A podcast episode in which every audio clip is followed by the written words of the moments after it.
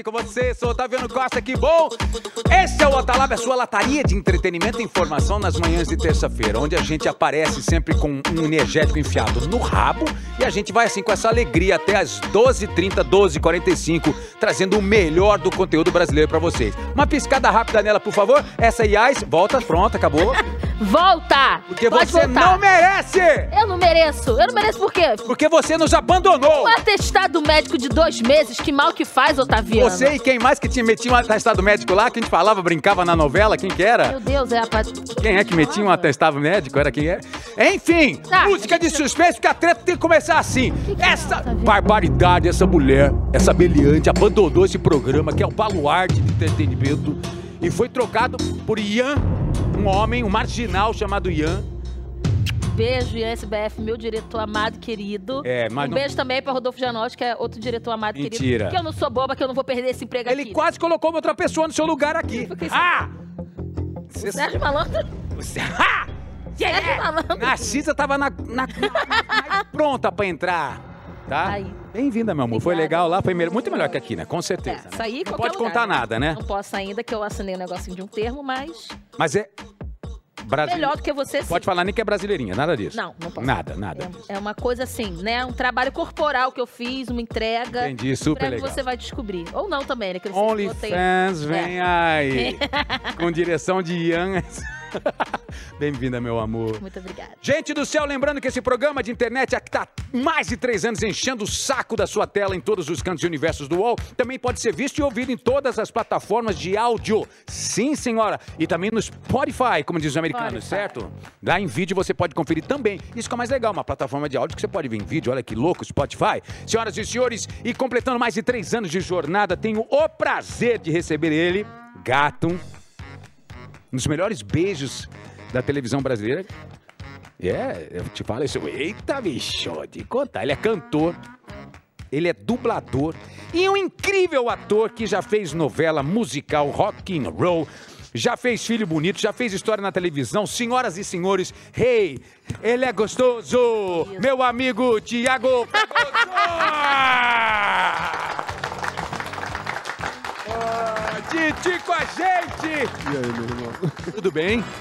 Bem, melhor agora aqui. Quanto tempo que a gente nos A gente se viu na última festa junina na nossa, da nossos filhos, não é isso? Exato, foi isso. A foi gente, isso. nossos filhos estudam Na juntos. mesma escola. Mesma escola. mesma não, não, turma. estuda Na junto mesma aonde? turma. Não, Na meu mesma querido, porque turma. podia ser na mesma escola, podia ser na mesma turma. Mesma é, turma. mesma turma. Caramba, que é, essa reunião de pais e mestres, que maravilha. é hein? super conceitual, cabeça é quase uma peça, de- é quase uma ação do, de- do Thomas, do, do Gerald Thomas. A reunião de Dia dos Pais da nossa escola é tipo uma coisa, uma peça contemporânea de, de Gerald A Thomas. gente faz uns exercícios. Faz os exercícios, mas é muito interessante, é muito legal mesmo. Tiago briga muito com todos eles, professores. Ele implica demais com a metodologia do colégio. Titi, que bom te ver. E aí, meu irmão, tudo bem? Caraca, que prazer receber. Prazer todo meu, muito tempo já que, né, que eu tô pra vir, É. é tanto tempo que a gente tá falando disso. Exatamente, que bom te ter aqui. E como de cara a gente sempre gosta de constranger nossos convidados, sendo amigos ou não, está no ar mais um Quebrando o Gelo. Uhul! Eu tenho que falar que a esposa dele tá aqui, uma salva de palmas. Aê! Ari Vaz, atriz maravilhosa, nossa amiga também, que participa dessa peça de Gerald Thomas, toda reunião de pais e filhos lá no colégio. Ah, senhoras e senhores, o quebrando de gelo, quebrando de gelo, quebrando de gelo de hoje são com as perguntas que rimam com o seu- sobrenome. Opa, Então, aí é o um prato sul- cheio, hein? O seu sufixo. Então, para te constranger, eu quero te perguntar. Tiago Fragoso, o que você gosta de fazer no seu tempo ocioso? Olha, Cara, eu eu jogo videogame. Qual jogo? Mais? Agora joguei o Diablo 4, que lançou muito agora legal. recentemente. Sim. Mas parei porque me irritei também, que demora muito pra chegar no nível 100, tem muito tempo que você tem que investir, tem outras coisas pra fazer da minha vida. E você, quando não consegue passar de fase, você vai na internet para ver como é que passa? Claro. É lógico. Tenho uma coisa em jogo que é assim, aquele, aquele esquema, ah, encontre onde está o não sei o quê. Eu não tenho paciência pra esse tipo de missão, cara. encontre isso que eu falo, sim, é o Google na hora ali. Onde entro. está a chave de Pô, ah, ouro que da passagem da fase 3 do É, Diabo? Isso, essa parte eu detesto, cara. Eu Falei, pô, o jogo não foi feito pra você ficar procurando de saco cheio. Você joga videogame há muito tempo. Muito, cara. Você vem- Desde criança. É uma Desde coisa que, que, é, que, tem uma, que, que divido com meus irmãos também, que a gente sempre jogou muito. e, e fui acompanhando a evolução dos games, né? E aí, de alguns anos pra cá, obviamente, eu fui jogando cada vez menos, porque dois filhos, vida Ah, adulta, né? Tem uma hora que É. a gente não consegue mais ter aquele Vou tempo contar todo. uma história pra vocês. Eu casei com Flávia Alessandra. Nós nos conhecemos em cinco, casamos em cinco meses. Eu ainda A tava um gente garoto. casou em seis, é. Você casou em seis, você Em é a Mari. seis, é. Pois é. Eu e a Flávia nos casamos em cinco meses, ou seja, eu tava vivendo um casamento ainda com vida de solteiro. Sim. Ainda tava, não tinha virado a chave ainda. Aí a gente veio pro Rio de Janeiro e eu tava numa espécie de ano sabático meu lá em 2015 para 16 ali, quando a gente casou. Aí só sei que eu levei meu videogame pra lá. E tava no momento em que os games estavam com aquele voz sobre IP, que era a tecnologia de conexão via áudio e vídeo, usando a internet, banda larga, e eu jogava com os amigos, amiguinhos de 12, 13 anos de idade. Você é um homem, né? Exatamente, de Ah. 40, 35 anos na época, jogava com meus queridos amigos de 12, 13 e alguns de 50 também. E a gente jogava numas- num jogo chamado Socom, é, o Special Ops, que era um jogo de, é, de guerra, de clãs contra clãs. Jogava com gringos, jogava com americanos, jogava as famosas ladders, as escadas tal, batalhas de ranking. E aí era três e meia da manhã, eu na minha vida de solteiro, casado, lá em cima. Hey man, fuck you, man! Ah, what the fuck, run, run, run! Shoot, shoot, shoot, no! Ah, fuck you, man! E Flávia abria a porta, é, tudo bem aí, amor? o, quê? Tá tudo bem. Cara, ela quase me expulsou, quase me deu um game over em menos de um mês de casamento. Eu, eu tive A que... Mariana nunca permitiu muito jogo online. É, lógico, ela E tá ela, ela não- na hora que tá rolando. Teve uma vez que eu joguei um online assim que, que eu fiz um. que eu fiz amigos e tal. Exposed. Mas ela falava, não, você vai ficar no escritório com a porta fechada, se na hora que eu entrar, para tudo. Exatamente. Muito isso Desculpa, aí. para de matar as pessoas. Não mate meus amiguinhos que eu tô com a minha esposa aqui. Legal. Mas eu, mas eu gosto muito, cara. E, e, assim, agora o que eu tô empolgado é pro Baldur's Gate 3, que vai lançar pra Qual, qual, PS5. qual, É o Baldur's Gate, que é um, um jogo de RPG que Eu vai entendi trazer... o tal dos gay. É, eu falei. Baldur, Ba- Baldur. Baldo. É, em ah, português seria Baldur, Baldur's Gate. ah. E ele é um jogo de RPG usando as regras do D&D 5e, que é a, a última é, reformulação Gente, você das tem que ir regras pra do Comic D&D. Con pra fazer um Não, debate ele- sobre ele- isso. ele- você falou, joga videogame? Não, ele não joga, ele vive Ele vive videogame. É. Sensacional. Eu passei um tempo na minha vida fazendo isso aí. Ah, e você sabe que é um universo gigantesco, né? Agora a gente tá vendo, a gente vai falar a respeito disso, tá tendo a greve dos roteiristas, etc e tal. Sim. A gente vai falar a respeito disso. Mas em 2000, houve um dos maiores booms êxodo de roteiristas de Hollywood para o mundo dos games, o mundo bilionário dos games, porque eles entenderam que não era um, não era um universo só feito para garoto de 12, 13 anos de idade. Não, e cada vez, na verdade, o pessoal da minha geração, e até um pouco mais velho do que eu, que começou muito cedo, começou na Atari, foi passando por todos os... Television, Nintendo, etc. Todos e eles, e, e- e hoje em dia você segue, e- e as histórias estão muito interessantes. Porque eles absurdas. entenderam que a narrativa, o storytelling, é tão fundamental contra a gamificação, contra É. o gameplay da história. É, total. E eu prefiro jogos que têm que tem muita força na história, eu, eu, eu gosto. É. Ela joga tipo Roblox. Você joga qual jogo? Jogo do bicho. Jogo do bicho. Jogo do bicho, invisto meu dinheiro. Legal. Jogo bingo. Bingo. Jogo- não, um bingo ninguém É uma, supera. ela é uma senhora de 83 anos quando abre um zíper aqui. Já botei dentro do cigarro. aqui. Cigarro, Regina Roca e ela. Bom, vamos à música de suspense. Você, Thiago Fragoso, você se acha um gostoso? Mari, vamos ouvir, Mari. Silêncio no estúdio, vamos só ouvir. Você troca, você, você acha Thiago Fragoso gostoso ou não? Sim ou não? Aí, pondo pras meninas! Qual é a parte do corpo dele? Mentira. Brincadeira, Mari. Você se gosta quando você se vê? Você, se- você é chato com você? Cara, eu sou chato, bem chato comigo, eu tenho fases assim, mas eu sou meio. Eu sou muito tímido, então eu, eu, eu tenho um pouco de vergonha, assim, de, de, de aparecer e tal, tipo.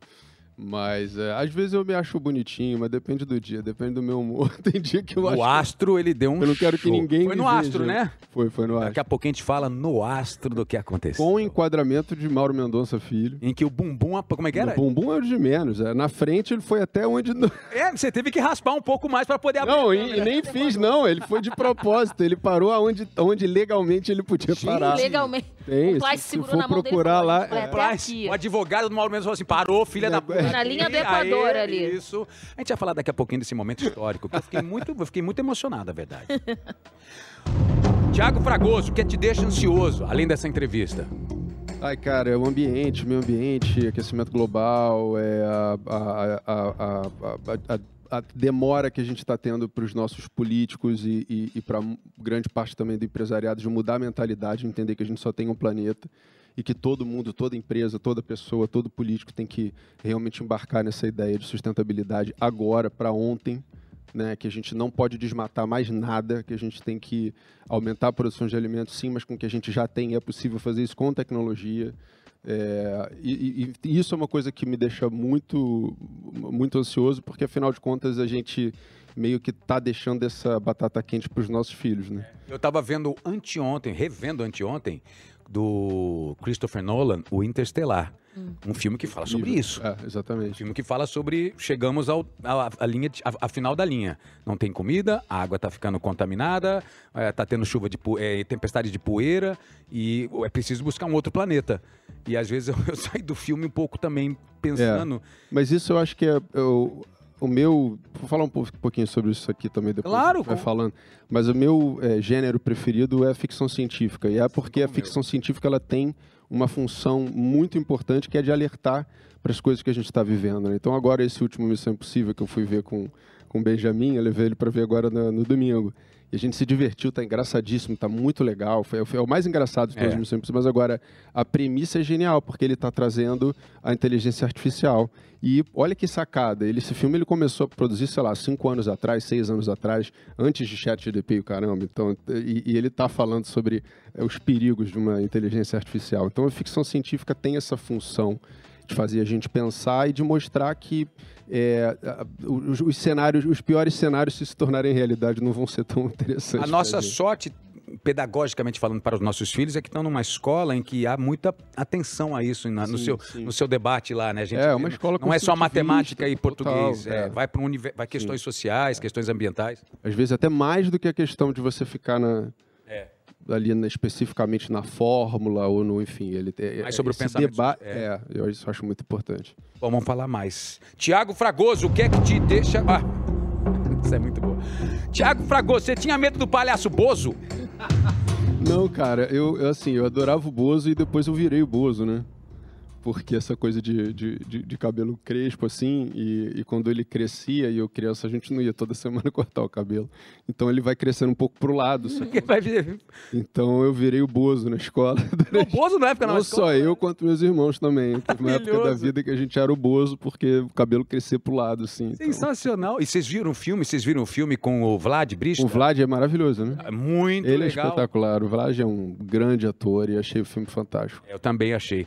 E tem, eu tenho medo daquele palhaço. O palhaço It. O It, é. Ah. O, meu filho mais velho também, Benjamin. Se bem que agora ele está dizendo que ele não tem mais medo dessas coisas. É, né? Ele veio tentar me convencer a ver o Stranger Things.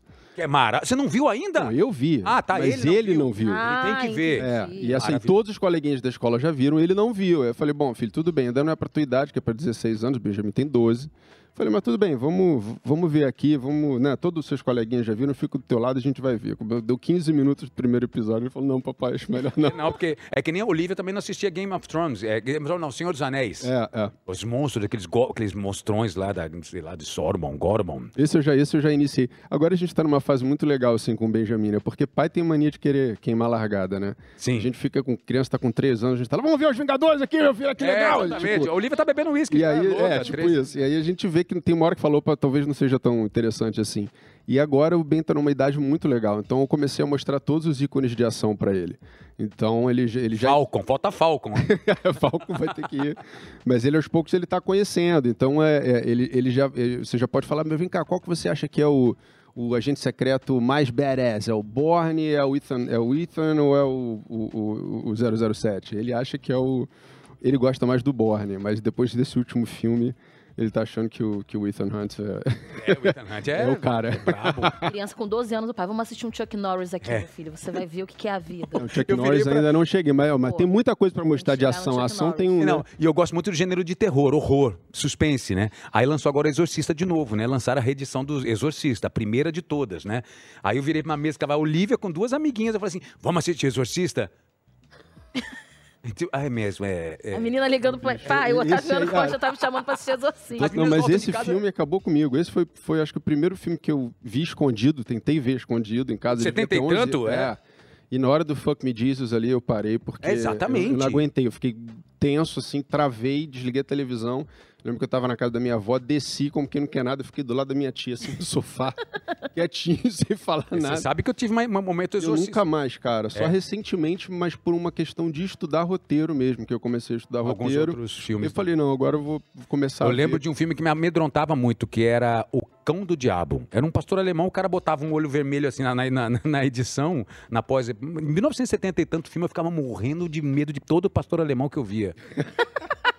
Era um desespero. Pai, é o cão do diabo ali, pai, é o cão do diabo. Cruz credo. Tiago Fragoso, fechamos assim o nosso. Aí, ó, então, o pessoal tá louco pra continuar a brincadeira aqui do nosso. Mas vamos mudar a pergunta. Porque Tiago Fragoso, mês passado, seu contrataço fixo com a Globo se fechou. Fechou um ciclo lindo de 23 anos. A gente já recebeu aqui outros artistas que também externaram muitos sentimentos sobre a saída da Globo, como o próprio Andrezinho Marques, Lázaro Ramos, Ingrid e outros tantos colegas que estão indo para um novo modelo de negócio, como você, como eu, como já fomos. Mas a gente quer saber de você. E agora? O que é que te mais. Quais são os sentimentos? O que é que passa na sua cabeça? A gente quer ouvir um pouco a sua percepção. Você preparou para Passou sair? muita coisa. Sim, sim. É, sim, cê- me cê preparei. Porque, na verdade, eles já estão avisando isso pra gente há alguns anos. O modelo é esse, né? que o modelo ia mudar mesmo e, e que até a, que- a informação que eles deram é que até 2025 ninguém mais seria contratado prazo longo. Então a gente sabia que aos poucos isso ia isso ia acontecendo, né? Então a gente conseguiu se preparar e se organizar lá em casa, com certeza. Acho que tem um pouco de tudo, né? Tem um pouco de melancolia porque Sim, é, você viveu naquele lugar durante 23 anos. Eu realmente considerava a minha casa, assim. Eu chegava naquele lugar, eu me É. sentia um pouco dono daquilo ali, sabe? É, eu fiz muitas coisas que me deixaram muito feliz, que me realizaram. É, novelas e personagens que marcaram legal. Muito engraçado, quando eu, eu fiz o post, né, da, que eu estava me É desligando um da TV lindo de Globo. agradecimento. É, e, e, e, e foi muito louco ver a reação das pessoas. Teve muito fã que mandou mensagem chorando. E as pessoas, ah, meu Deus, eu falei, gente, calma, não vou abandonar a novela, não é isso que está acontecendo. Mas então tem esse novo, tem essa coisa do que passou, tem uma ansiedade grande, né? Porque na verdade é agora que eu vou ter. é, é, ter esse contrato com a TV Globo foi um privilégio muito grande, porque a gente sabe que isso é para a minoria. A, gente, o- a realidade do ator é estar na entre safra, estar entre um personagem e outro. Claro, né? claro. E só agora que eu vou realmente viver essa realidade. Então tem um pouco de ansiedade, sim, mas acima de tudo acho que tem muita animação, muita empolgação, porque o que me parece é que agora eu vou ter mais liberdade para poder escolher as coisas que eu quero fazer mesmo. E até produzir coisas, Exatamente. criar e produzir coisas que Eu estou escrevendo, tô, tem várias coisas que estão surgindo nesse sentido e que eu acho que vai ser muito legal. Então eu tô, eu, a- a- a- é muita empolgação e- e- e animação para ver como efetivamente essa nova fase vai se manifestar. E aí você teve na Mari também, na sua esposa, assim como eu tive na Flávia, uma conselheira, uma debatedora sobre esse momento. Sempre, tomo muito Encontrou. esporro. Ah, mas faz parte. é, mas faz parte. A gente tem que também. A Flávia também me botou muitas interrogações na cabeça pra gente. Ah, ó, talvez isso, talvez aquilo, mas e se, e se, e se. É. Mas tem um momento em que você tem que jogar um jogo da vida, né? Sim. Mas acho que foi assim, é, é, foi uma coisa. De certa forma, foi da melhor maneira possível É, a forma exato. como aconteceu. É. Porque a gente foi avisado, é, é, e eu, eu, e uma coisa que eu percebi também, uma coisa que eu conversei muito com a Mariana, cara, eu fiz tudo que tinha para fazer na TV Globo. Cara, eu ia falar isso, porque a- Tudo, a, a segunda pergunta que a gente planejou aqui, que a gente pensou aqui, que é, já descreveram você como pau para toda obra na televisão. É. E isso é impressionante. No melhor dos sentidos. Isso, cara, foi uma coisa que aí quando eu também me dei conta disso, eu tive esse, esse insight, assim, eu falei, cara, eu já fiz tudo que tinha para fazer dentro dessa emissora. Eu fiz exatamente todas as faixas de horário. Eu fiz reality, eu fiz reality vestido de camaleão, fiz reality cantando É sem, mesmo? sem ser camaleão. Cantou comigo Eu no Criesp. infantil, a Lembra? A nossa Criesp, a gente banda. uma Ontem eu postei. Ontem eu postei um trechinho nosso. É, então, enfim, é, cara, eu fiz, eu fiz tudo. Toda é, é, é, novela das, das 6, 7, 9, 11, minissérie, malhação, duas vezes, não sei o quê. Uma porrada de semanais, é, séries. Então, assim, e, e todos os programas também da Globo sociais. Então, Ação Global, Criança Esperança, todas as, manifestações também da Globo enquanto é, consciência de comunidade, né, de, de, de, de, de- de devolver algo ao público, né, pela, pela importância que a TV Globo tem. Eu também participei de tudo. Então, quando eu me toquei disso, eu falei, cara, que legal, acho que realmente está no melhor momento para eu começar agora a trilhar algo diferente do lado de fora, de fora da TV Globo, que é onde realmente eu já é, esgotei, de certa maneira, as, possibilidades que eu tinha lá dentro. Então, é, é, E você falou uma coisa muito bonitinha que também faz, fala muito ao meu coração. Foram 10 anos lá nessa última passagem minha na casa. E quando eu me despluguei por uma decisão própria minha, buscando novos horizontes, novas provocações, é, eu passei lá um dia sozinho para tipo, essa é minha casa, deixa eu me desconectar de todos os cantinhos. E o video show se apropriou de todo o universo do Projac, antigo Projac, né, como era conhecido hoje, Estúdios Globo. Então eu fui lá na cidade cenográfica, peguei um carrinho, aí eu fui lá na parte do restaurante onde eu almoçava várias vezes, fui no meu antigo camarim. Aí recentemente eu fui lá fazer o programa da Sabrina e do Adnet, depois de algum tempo sem voltar na Globo. Aí eu fui lá no nosso, passei em frente ao nosso Glass obrigatoriamente, onde ficava o video show e tinha um logotipo do video show. Eu falei, o logotipo do video show não estava mais lá. Eu falei, malditos, por que, que vocês tiraram isso de mim? A minha casa. Foi muito bonitinho, até emocionante porque a gente vive uma vida, né? E eu comecei a, eu comecei a andar nos corredores ali, mudou muita coisa depois mudou da pandemia, coisa, especialmente, é, é. né?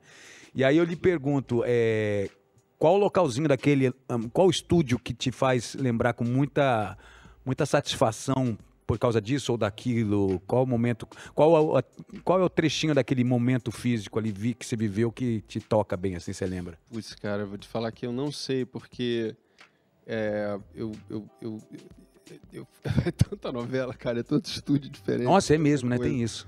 E Flávia estava fazendo a conta, 21 novelas em 27 anos de Globo, uma coisa assim. É, é impressionante, é muita coisa. Então eu não sei, assim, realmente eu não, eu não saberia responder na não prática. saberia dizer. É o todo ali, né? É, é, é, é, é na verdade a, a, a, a, rotina, né? De você chegar e você parar num estacionamento, aí você passa o teu crachá, você entra pela portaria 3. Né? É, Coisa que ela lá, não faz aqui. Estátua do Dr. Roberto. Fala, Coisa Opa. que você não faz aqui. Bota uma estátua tua pra tu ver se não veio todo dia aqui beijar tua mão e, e, fazer carinho na tua, na tua cabeça grisalha. vou fazer, deixa comigo. Ai, ai. E Ti, como aquela brincadeira do pau pra toda obra, já pensou em dirigir? Já pensou em escrever? Já, já tá pensei, escrevendo? Mas eu vou te falar que dirigir, cara, é um movimento que eu não fiz, porque é um movimento que você tem que meio que dar uma largada é, porque, porque dedica... toma 24 horas, você quase vira um, você vira pessoa jurídica, né? Você uhum. deixa de ter todas as coisas que um ser humano normal precisa, o diretor não tem. Mariana tá assim com a mão. Não, não fala isso não pra ele fazer, senão ele vai querer fazer, vai abandonar a família. É, então assim, tipo, direção eu quero muito fazer, mas acho que um pouco mais pra frente, começar com uma peça teatral que não exija que eu mude, que eu pare de fazer, de, de, de, ter as minhas outras atividades, né? Mas o que eu entrei muito, e muito em função da pandemia também, e muito antevendo também esse momento que, que a Globo está passando agora, foi... O mercado como todo. O mercado está passando. passando, né? Foi de começar a escrever. Então, é, eu fui na roteiraria, fiz alguns cursos de roteiro, fiz formação de roteirista, Fiquei muito feliz, muito contente de descobrir. Acho que para mim, enquanto ator, também foi muito legal fazer isso aí. E agora eu estou com alguns projetos. Eu tenho projeto de longa, tenho projeto de série.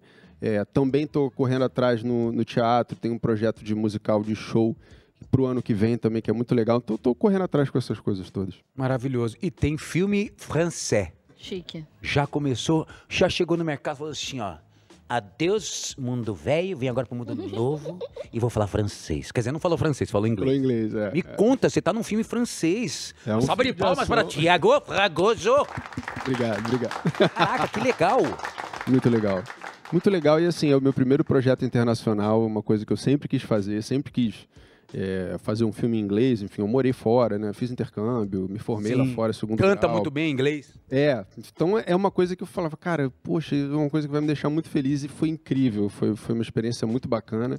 E, o, e tá num set que todo mundo, que, onde você tem três línguas rolando ali, né? Você tem português, francês e inglês, e é uma confusão maravilhosa. Com produção brasileira também, não? Não, cara, é, o lance é, é, é, é todo francês mesmo. E, e, vai ser através da Amazon Prime, né, que a gente vai lançar isso aí.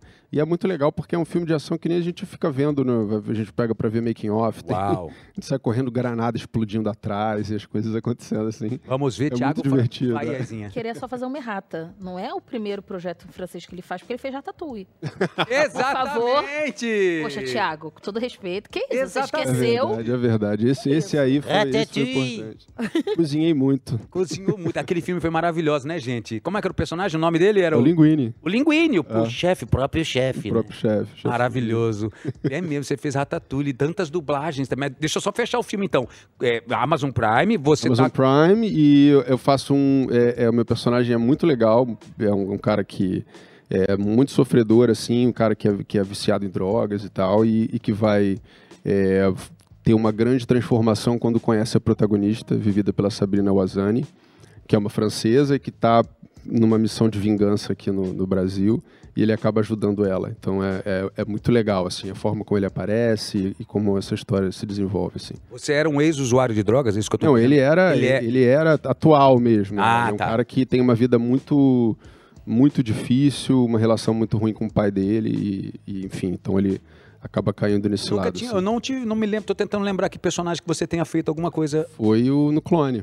Ah, é, é, é exato. Então foi muito louco, assim, porque até nesse sentido como as coisas são, né? Como as coisas se encaixam de certa forma. Foi minha primeira novela das, das nove na, na, na TV Globo, abordava a questão da dependência química. Glória Pérez, né? Glória Pérez. E, e, e, durante todo o início da minha carreira eu tive essa sorte de pegar personagens desajustados, é, personagens angustiados e etc., que sofriam com o que eles eram e tal. Antes, antes de pegar o meu primeiro mocinho clássico, que eu não sei nem quando que foi, talvez tenha sido só em Babilônia, eu fiz todos esses personagens desajustados. E, é, e agora, nos últimos anos, estava sentindo falta disso. Comecei a sentir falta, estava sentindo um pouco mais assim, ah, o cara é bonzinho, não sei o quê, cara de gente boa, vai fazer aqui um personagem legal. Falei, pô, tô sentindo falta daquela pegada. E aí, na hora que encerra esse ciclo com a TV Globo, eu pego um personagem que é denso, que tem essa questão da, da, da dependência química que é muito forte e, e, e, num filme de ação, né? Então é, é, eu acho que é muito simbólico isso. Muito legal. Bom, Ti, um dos melhores personagens que ele vive é como pai. Você já falou dos seus filhos, do seu Benja, umas três vezes, quatro, cinco vezes, só em dez minutos de matéria. O que representa muito como o seu pensamento é. Muito. Mária é uma companheiraça, uma mãezona também. Vocês dois são incríveis. A gente fica muito inspirado. Assim como a turminha que nos cerca ali, né?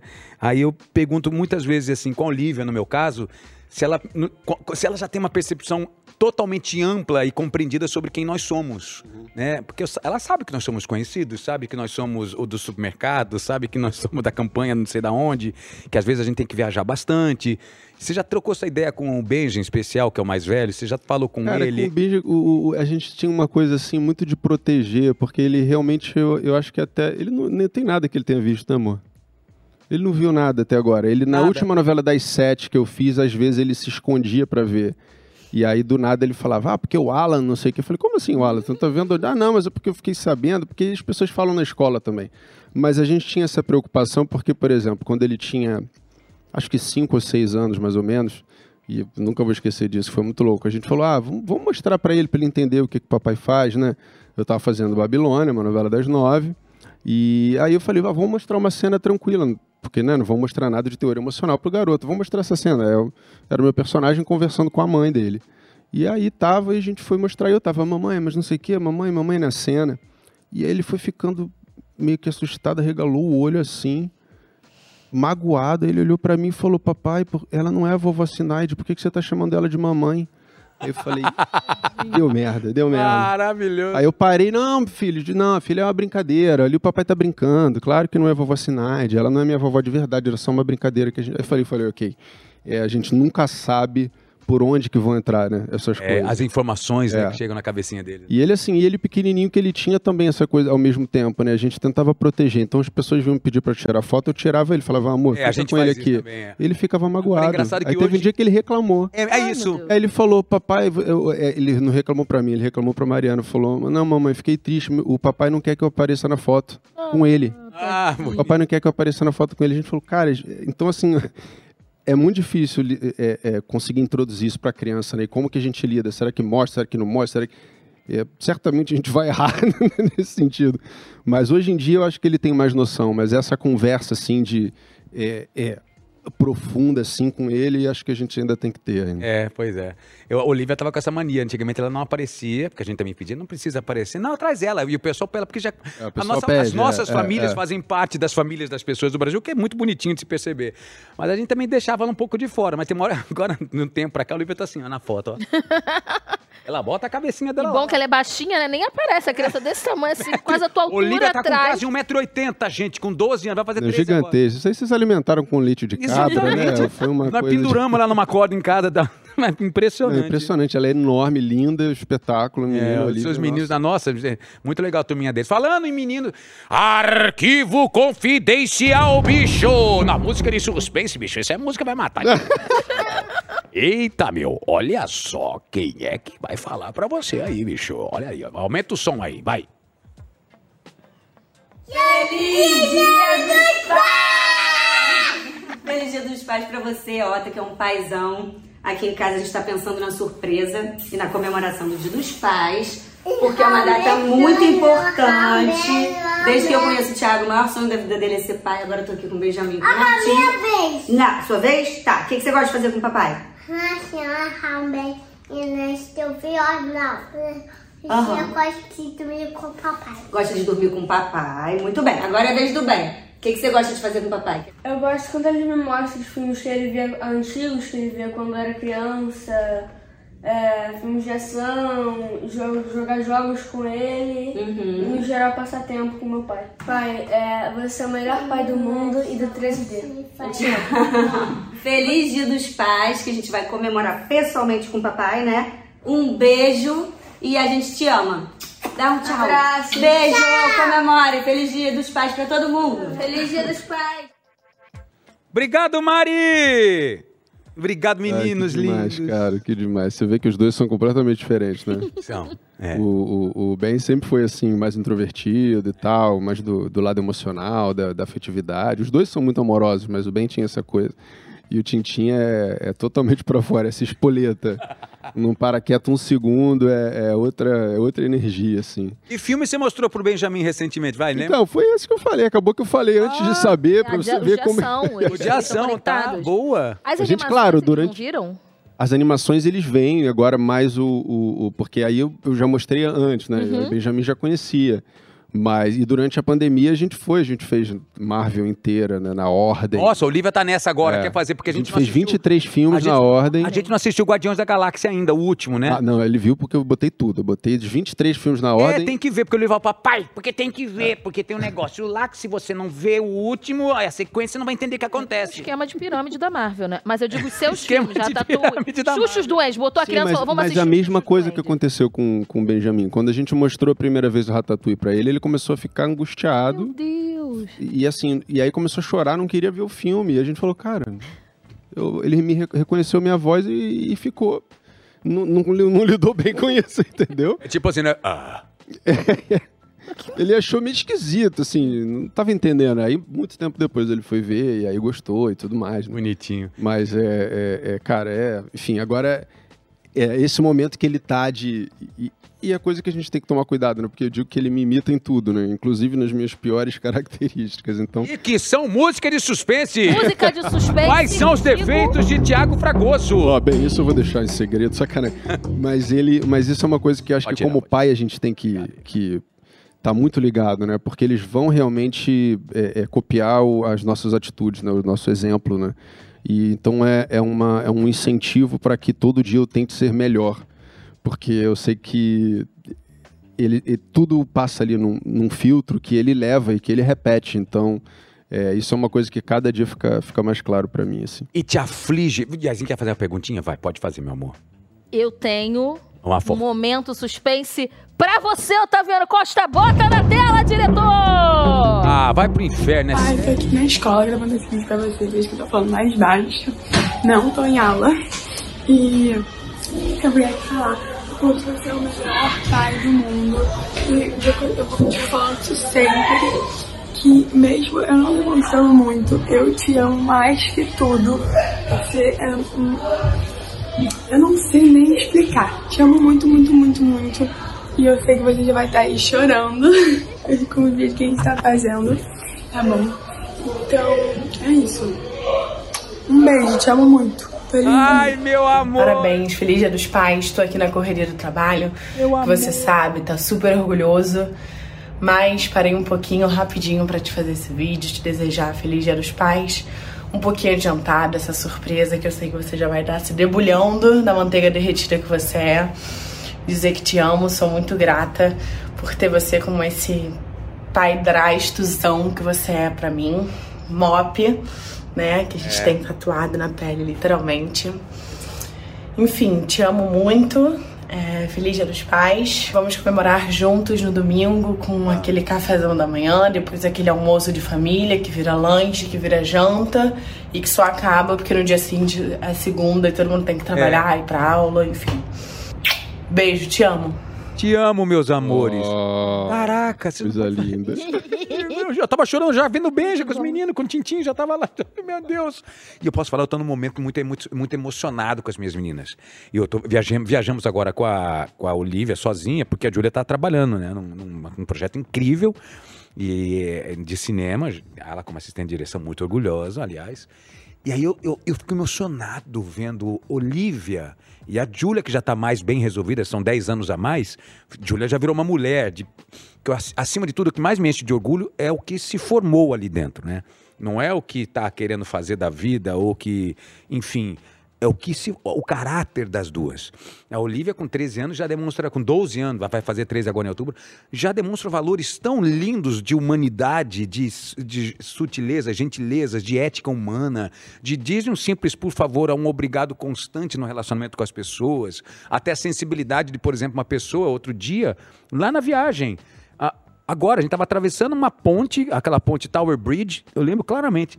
A gente estava indo, um, uma pomba, coitadinha, uma moça que estava fazendo uma selfie fez um cocôzinho, ela estava sozinha, mas caiu, foi um lamê aqui nela. Olivia, na hora, pegou uma- uma- uma- um paninho que estava dentro da sacola nossa, levou para ela sozinha, voltou para trás e entregou para ela. Falei, pronto, resolveu. Tô feliz. E eu tô vendo assim, eu acho que a gente, a gente se parece, né? a gente vai se Sim. emocionando com esses meninos e essa, meninas. essa gentileza, né, que tem dentro deles, né? É. Então é muito legal. O Benjamin, ele, ele tem vocabulário, ele é um menino que gosta muito de ler, né? Então muito, ele, ele vira e mexe, solta umas palavras assim que a gente fala. E essa é uma palavra que ele sempre falou muito, assim, quando, de, despre- ao descrever as pessoas e as situações. Ele falava gentil, desde oito anos, É? sete anos. Ele falava, não, porque não sei o que é gentil. E aquilo sempre ficava assim na minha cabeça. Eu falava, nossa, ele fala de... Ah, porque é uma pessoa gentil, porque tal pessoa foi tão gentil. Eu falei, gente, é, essa palavra né, diz tanto, assim, né? Então é... é- Momentos paisões aqui, mas agora está na hora do Beer. Pode entrar, Fábio Júnior, tô brincando. Fábio, vai, Vai. Fiuk. Vem o Fiuk cantando pra vocês já já. Ai, faz o Aonde tempo que eu não posso. Bate, Está no ar o nosso Beer Pong para quebrar esse momento romântico, triste, emocionante. Cadê o beer? Só tô vendo Pong e Não, não, tô tem, vendo não beer. tem a cachaça porque Yassi Orella não comprou pra gente. É, Pô, desculpa. eu achei Aqui que eu fosse dentro dessas- daqui chapado. É. Aqui é o seguinte: é, o copo azul. Qual que é a brincadeira do copo azul mesmo, senhor? Que eu bebi antes de vir pra cá, não tô O lembrando. azul tem que tirar uma peça de roupa, né? É isso, é isso, isso aí, boa. Então é o seguinte, vamos jogando, aí clicou, caiu dentro, eu faço uma pergunta pra você, tá? E se, e se clicou. Ah, você- então só você que vai jogar. Não, não, eu e você, vai, pega aí. É eu e você. Ih, Gente, eu tô meio torto hoje, vai. Mas aí se eu acertar, eu faço o quê? Faço Aí a pergunta pra você você? faz a pergunta, você pega, tem uma pergunta dentro de cada copo. O que, que é o azul mesmo, senhor? Ah, entendi. Acho que. Ah! O azul tem 100 mil reais. O azul é uma pergunta nunca antes fe- feita para uma resposta nunca antes tida. Olha! Cabeção. Atenção, música de beer pong, porque está no ar. Eu jogo uma, você joga outra. Vai, atenção. Yassi, você vai chegar, hein? Tá. Chegar. Vai, Tiagão, vai. Não. Vai, Thiago. Vai, Thiago. Vai, Thiago. Você joga. Ah, Foi, ei, foi. ei, para! Vai. Eu não sou meio... sou- Atenção, Tiago Fragoso. Primeira pergunta. Tem a ver com. Olha, a brincadeira é relacionada a nome de músicas. Atenção, primeira música ou pergunta. O que você faz pra cha- afastar gente chata sutilmente? Música do Skank. É, cara, gente chata, né? Ah, gente chata é complicado porque gruda mesmo, né? Gruda mesmo. Tem duas coisas. Primeiro, se você ficar olhando pra cá, conversando com a pessoa olhando pra cá, Ah, sim, isso é horrível! é, a pessoa fica um pouco confusa, assim. Então isso é uma coisa, é uma coisa maneira, assim, você tá, você tá, mas tá olhando pra cá. A pessoa começa... E aí Não. você inventa uma coisa. Desculpa, você dá licença só um instantinho, porque eu preciso. Aí a pessoa Só- fica. só um segundo, já volto. A pessoa fica. Não, não, eu, eu, eu fugiu. odeio pessoa que fica conversando com você olhando pro cabelo ou, pra orelha. Aí você fala assim, ó, sabe que eu sou chato então? Mas é sério, tem uns caras que Não, não, tem seu gente que cabelo. não, que não foca. Não mesmo. foca e dá um desespero. Fucking nice, man! Vai, continua o game música de beer pong. Uh! Atenção, hein? Não. Boa, Ah, Tiagão! Vai, pergunta para o Otaviano Costa, valendo 5 mil reais. Passe a vez. Passe a vez! Ah, que maravilhoso! Puta. Gaizinho, atenção. Música de beer pong. Pera aí. Quase. Quase. Quase. Vai. Ah! Ah! Ei! Ah! Pera aí! Calma, eu não sou disputa, não gosto de disputar, não. Eu não gosto de disputa. Bem tranquilo. Eu sou bem tranquilo. Esquecer uma fala em cena, tá ok? Como na música do. Quem é essa? Kevin e o Cris. Kevin ou Cris ou Meu Mundo Caiu? Já aconteceu? Cara, aconteceu uma vez só. na Tava no minha teatro, vida. TV? Tava no teatro. E era um monólogo. Cruz! E era um espetáculo que eu dançava, fazia- eu dançava balé contemporâneo com uma bailarina. E era um espetáculo de uma senadora chamada Gisele Tapias, de dança, e ela queria um ator para fazer essa peça porque ela queria que tivesse texto sobre o que é ser homem e tal, no sentido de humanidade, e, enfim. E a gente fazia, eu tinha um monólogo gigante. Aí eu lembro que eu entrei, dancei o número, não sei o que tal, parei, aí tô sozinho no palco, aí eu olho pra frente. Nada. Nada. Grilos. Coisa. Aí, cara, eu, eu inventei. Eu lembrei, assim, mais ou menos qual era o significado do que eu queria falar e eu criei um texto completamente diferente, novo. Maravilhoso. Não sei se as pessoas perceberam, eu acredito que não, porque eu, né, eu- essas coisas geralmente quando acontece você tem uma outra um- uma outra peça que não foi exatamente esquecer o texto, mas foi muito louco. Eu fazia um exercício de respiração antes de entrar, uma peça chamada Rock and Roll, porque o cara era apaixonado por rock, música Sim. era a vida dele, e ele tinha uma coleção gigantesca de discos, mas isso era na época da Primavera de Praga. E aí teve a história toda da cortina de ferro. E, e os sensores entraram no apartamento dele, destroem os discos dele todo. Então é a cena que ele entra em casa e descobre que os discos dele estão todos destruídos. E aí eu fazia uma, uma hiperventilação antes de entrar em cena, tal, que me ajudava. Enfim, e aí teve um dia que eu fiz, mas eu fiz um pouco demais. Entrou e deu um teto preto na cena. E aí eu entrei e falei, caralho, deu ruim. Caí assim. Meus. Aí fiquei, esperei tempo. Pô, mas depois Ai. me falaram que ficou ótimo, cara. É lógico. É, falou, Pô, ficou muito legal, cara. Ele passou, passou mal. Passou mal, teve os Ele falou, pô, o cara vai desmaiar, vai desmaiar. Eu falei, "É, eu quase desmaiei mesmo. Conceitual, brother. Conceitual desmaio relacionado à perda, Mas, assim, dramaturgia. tem uma coisa que eu, eu não paro em teatro, né? Em TV a gente pode voltar. Ah, claro. Mas em teatro já aconteceu de estar no meio de uma fala e alguma coisa não vir. E você tá aqui conversando com você, o que, que você tá fazendo? E tá tudo certo? E é isso, a deixa que importa. Do Black do tá tudo certo? É. Você não esquece a deixa. Pô, eu não sei o que, que eu tô fazendo aqui nesse lugar. Ah, Eu vi um- uma cena. Hã? Nós vimos, Então, assim, nós vimos um espetáculo. colega, é lógico. ajuda. Eu vi um espetáculo agora em Londres chamado The Play That Goes Wrong a peça que dá errado. A peça é toda estruturada em roteiro com tudo que pode dar errado num espetáculo. Que desespero. Vou dar só um spoiler. Tem uma hora que cai o cenário. brá, e os atores assim. E o cenário cai.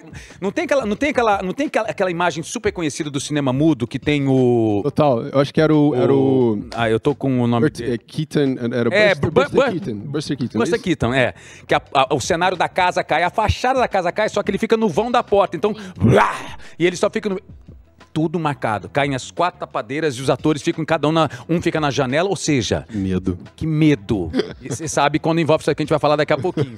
Mas aí tem uma hora que perde a fala, esquece a fala. Aí tem um cara, o mordomo, because I love you, and não sei que lá, e. Aí os atores. "Cause I the time." Cause I have- Aí eles voltam. Ok, again, again, again, again. I have a lot of stuff because the time of my life. The time of my life. Aí só que tem uma sequência que o cara tem que ficar bebendo um negócio de pimenta. Aí o cara vai repetindo mil vezes. Because aí o, cara- o ator que tá tomando toda a pimenta fala assim: Because the life of a man. Cara, é maravilhosa a cena. Cai coisas. O cara da sonoplastia. Aí tem um tiro. Aí ele vai dar um tiro. Aí fala. Aí ele para. Tudo ó, errado, né? Tudo errado. Gente, já aconteceu muita coisa assim comigo também. Nossa, em, em teatro, assim, de dar coisas completamente bizarras. Mas as pessoas não sabem em casa, né? Tem uma história clássica, você provavelmente vai lembrar quem é o, o, o- cara que passou por isso. Mas essa, essa história de esquecer o texto acontece muito. Não é todo ator que tem facilidade para decorar texto. Então, isso ainda na época de teleteatro, tinha um, um cara que pegava e deixava, é, é, deixava o, o texto escrito, assim, deixava umas colas pelo cenário. É. E ele, nesse caso, tinha deixado, botou o texto dele escondido nas dálias, que tinha um vaso de dálias, assim, É, logo na mesa aí central. é. E aí ele entrou, só que o Contrarrega tirou as flores antes de começar a cena.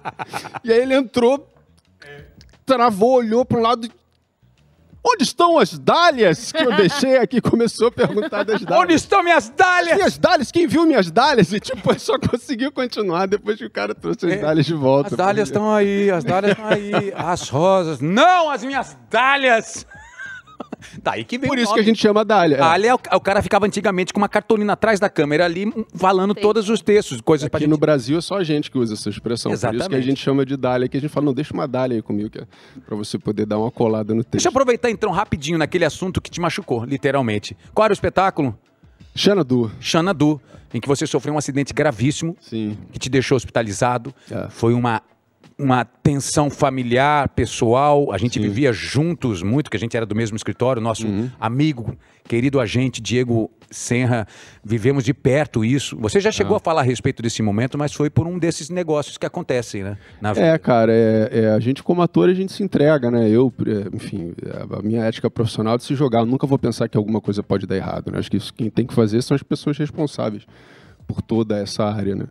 De produção, e foi uma coisa que era completamente inesperada. Foi um, uma- uma- um defeito que aconteceu na segunda semana de espetáculo. Quer dizer, você não pode nem falar, não, eu estava fazendo há oito meses, 12 sessões por semana, e aí realmente estressou. Não, não foi, foi na segunda semana. Foi um troço completamente. é, é, completamente sem sentido, assim, né? Era um voo, né? Era um voo que eu fazia com a Daniele Vinicius das minhas costas, E com um cabo de aço. amarrado em quatro cabos de aço, e os quatro cabos de aço arrebentaram na mesma hora e eu caí em cima da plateia. E é muito louco, né? Porque cabeça de ator, né? A gente a gente está sempre pensando em todas as possibilidades, né? Eu lembro que eu ensaiando com a geral acesa, geral é quando fica todas as luzes do teatro acesas e tal, e você vê a plateia, vê tudo. E eu passando aquilo ali, né, para eu me acostumar com o movimento, eu ali falei, cara, se eu cair daqui já era. A única coisa que eu posso fazer é virar de lado para não matar ninguém e tentar cair entre as cadeiras. E na hora foi isso que eu fiz, né? Então eu caí entre as virar? cadeiras, a a Dani Vinicius caiu sentada, porque eu fiz esse movimento, e eu caí no braço da cadeira, e foi aí que o- os médicos disseram que foi, tipo, ferimento de guerra, né? Deita em cima da granada, o que acontece? Sim, sim. Então, mas graças a Deus, acho que foi uma coisa que é, no Ah, final desculpa, vira... Tinham duas pessoas. Você conseguiu atingir Consegui elas de entre- uma certa maneira, mas Consegui ficar entre. que é. coisa abençoada. Então foi, foi isso, foi uma coisa que... Pra todo mundo, quero dizer, né? Sim, foi. E, então foi muito complicado para mim. é, eu tive que fazer muita fisioterapia, cama de hospital em casa. Quanto tempo de processo físico? Cara, de para eu voltar, eu comecei a gravar de novo. eh, Foi o Denis Carvalho que me deu essa oportunidade. Na verdade, eu já estava preparado, já, já tinha sido convidado para fazer lado a lado, que foi uma novela que ganhou M e tudo. Mas a gente não tinha começado a gravar ainda. E eu sei que se fosse qualquer outro diretor, ia saber que o meu acidente ia falar: Thiago, você recupera aí, te bota outro ator, depois a gente faz uma, não tem problema. Só que ele não fez isso. Ele falou: vou te esperar, vou te esperar, vou te esperar. E acho que foi isso que conseguiu me fazer recuperar, trazendo essa superação, né? Porque acho que o que ficou dessa história é a, a minha resiliência, é a capacidade que e, e- e muitas vezes a gente usa essa palavra errada. O legal da palavra resiliência é isso, é que você é a capacidade de você dobrar, mas não quebrar. Você dobra e você volta para o mesmo lugar. Você consegue se reerguer. Então acho que é isso. Mudou muita coisa na minha vida? Mudou. Eu tenho que tomar cuidado, eu não posso parar de fazer exercício. Isso que eu ia falar, o clique da, do cuidado do corpo que você É. externou de maneira mais expressiva. É muito, muito, muito em função disso, é, totalmente em função disso. Então eu, eu, eu tenho que tomar cuidado, eu não, não, não posso é, deixar de fazer exercício físico, deixar de me alongar, deixar de fazer minhas coisas. E, mas é, é- são essas coisas que acontecem, cara, que a gente não espera. Pessoal, então cancela o negócio do, ca- do que a gente ia fazer hoje. Não, por favor, sem Hoje não, hoje gente, não. sem ensamento. Gente, que bom te ver, viu? Que bom te ver bem. Continua o Beer Pong. Atenção, próximo. Ah, Quem era agora? Foi eu que fiz a pergunta? Foi ele? Era- era Você já jogou vez. umas sete vezes. É porque tinha passado A mais do que eu. Passado? Então vai. Atenção. Não. Calma aí, meu amor. É um de cada vez. É um de- Vai. Ah, vai Ele tinha jogando, jogado Tiagão. mais do que eu, ele Pera continua. Ele não Vai, quer- Tiagão. Vai, desgraça. Peraí. Não sou de, não gosto de disputa, não. Ó. Ai, caramba, vai. Nossa, que caos. Ó, vamos fazer o seguinte. Aí, Quase, pronto. Mas não, que é pa- mesmo. pega de outro copo. A gente tá deixando porque você é legal. A Mari vai participar do programa. Quer participar também? Quer participar com a gente aqui? Traz cerveja. Que chora ao te encontrar. Gente, falei, fuck, chora. Eu falei, fuck, chora. Fuck. Péssimo esse ator, né? Sem articulação. Fã que chora. chora. chora ao te encontrar. Normal ou exagerado? Exagerado. Eu, eu odeio quando o fã vem. Ai, Otaviano Costa! Ei, calma, meu amor. Vem cá dar abraço no tio. Cara, eu, eu odeio, porque assim fica aquela loucura. Calma. Mas eu, não- eu acho bonitinho quando vem de maneira muito tranquila, como é na 99% das vezes. Quando aparece esse louco assim, eu tá vendo, eu fico, calma, calma, vem, vem, vem. Chorando é fogo. Vem cá, dá um beijo no tio, vem cá, vem cá, vem cá. Mas Tem a coisa da guerra nuclear, né, que eu falo, né? Como é que é? A guerra nuclear é quando a gente tá num ambiente público, né? É. E aí a pessoa pede pra tirar uma foto, pra falar, É. né? Você sempre fala, ah, claro, consegui ver. Não para de andar. É. Continua andando, vai pra um lugar um pouquinho mais reservado. fazer Exatamente. foto. Porque se você ficar parado ali no meio, aí é guerra Já era. Aí É, é, é- é exatamente. não, Começa todo mundo a ver, você não e o sabe pior é como quando é. você tá em algum local, vem uma pessoa assim, ei, posso fazer uma foto com você? Ela assim, pode, pode. Ei, vem, pessoal! Vem, ele topou, ele um topou! vídeo pra Cara, vem prima. sete, oito pessoas, aí vem Não, e naquela... a outra coisa mais legal é o seguinte, é sempre a última, você já reparou? É sempre a última foto. É, exato. Todo mundo que venha, Não. por favor, a última, a última. Aí tem mais sete pessoas Não. atrás do cara. Aí eu tenho uma- A última, a última. Ah, tá. Quando tem, numa última. a quando última. tem oito pessoas, a gente encontrou com uma galera em Londres. Toda hora tinha foto, foto, foto, foto. Aí tem uma hora que tem oito pessoas. Vamos me dá o celular, eu já pego o celular. Já Vamos vai. fazer uma selfie zona, beleza? É todo no selfie, todo mundo. "Ê!" Aí, aí, aí, não, aí, só que aí, vamos fazer, posso fazer uma com você sozinho? Claro! Aí fala assim, tá bom, mas eu já fiz o grupo. Posso fazer mais uma também? Ah, pode, claro, já fiz o grupo também, cara. O cara já entrou na fila de novo, né? O primeiro que tirou já tá na fila de novo. Maravilhoso. Vamos continuar? Vamos terminar, porque são só 400 copos. Atenção. Quase. Thiago Fragoso tá querendo uma... Vamos fazer o seguinte, daqui a pouco, eu vou roubar esses copos. Vai. Poxa, Entrou? e saiu. Aí o dentro saiu. Então tá valendo, Tá pode valendo. pegar a pergunta pra ele. Thiago Fragoso tá querendo, tipo, mudar minha vida. Nossa, Nossa, essa música com essa-. Essa é boa pra você, eu não saberia responder isso não. Uma fase para o seu, queria ter amado mais e até errado mais. A Seu música do epitáfio. Titãs, Epitáfio. Uma frase para o seu epitáfio. A frase pro meu epitáfio? Ah, é, eu tenho uma ótima. Que eu vou usar na minha vida. Pode escrever, gente. Estou... Estou aqui, mas contrariado. É a sua cara. Estou aqui, é mas a contrariado. sua cara. Estou aqui, mas Você contrariado. não saberia responder essa, Thiago? Não, mas é essa. Estou aqui, mas Isso eu contrariado. não sabia, acho que isso aí deixa pra quem tiver ainda. Vai, Thiago Fragoso. Porque na verdade, Ai, o que, quase. que acontece? O meu plano é não morrer, entendeu? Perfeito.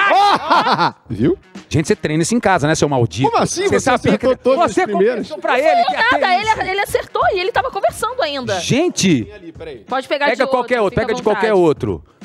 Que produção horrível, né? Bota um copo sem pergunta. Terrível. Já foi enganado? Já, eu vou continuar fazendo essa coisa brega de cantar a parte da música, tá? Vai. Já foi enganado? Já caiu em alguma. Eu só peço a Deus um pouco de malandragem. Quando eu casei com a Flávia. Não diga isso. Beijo, Flávia Alessandro. Não, já fui enganado sim, gente.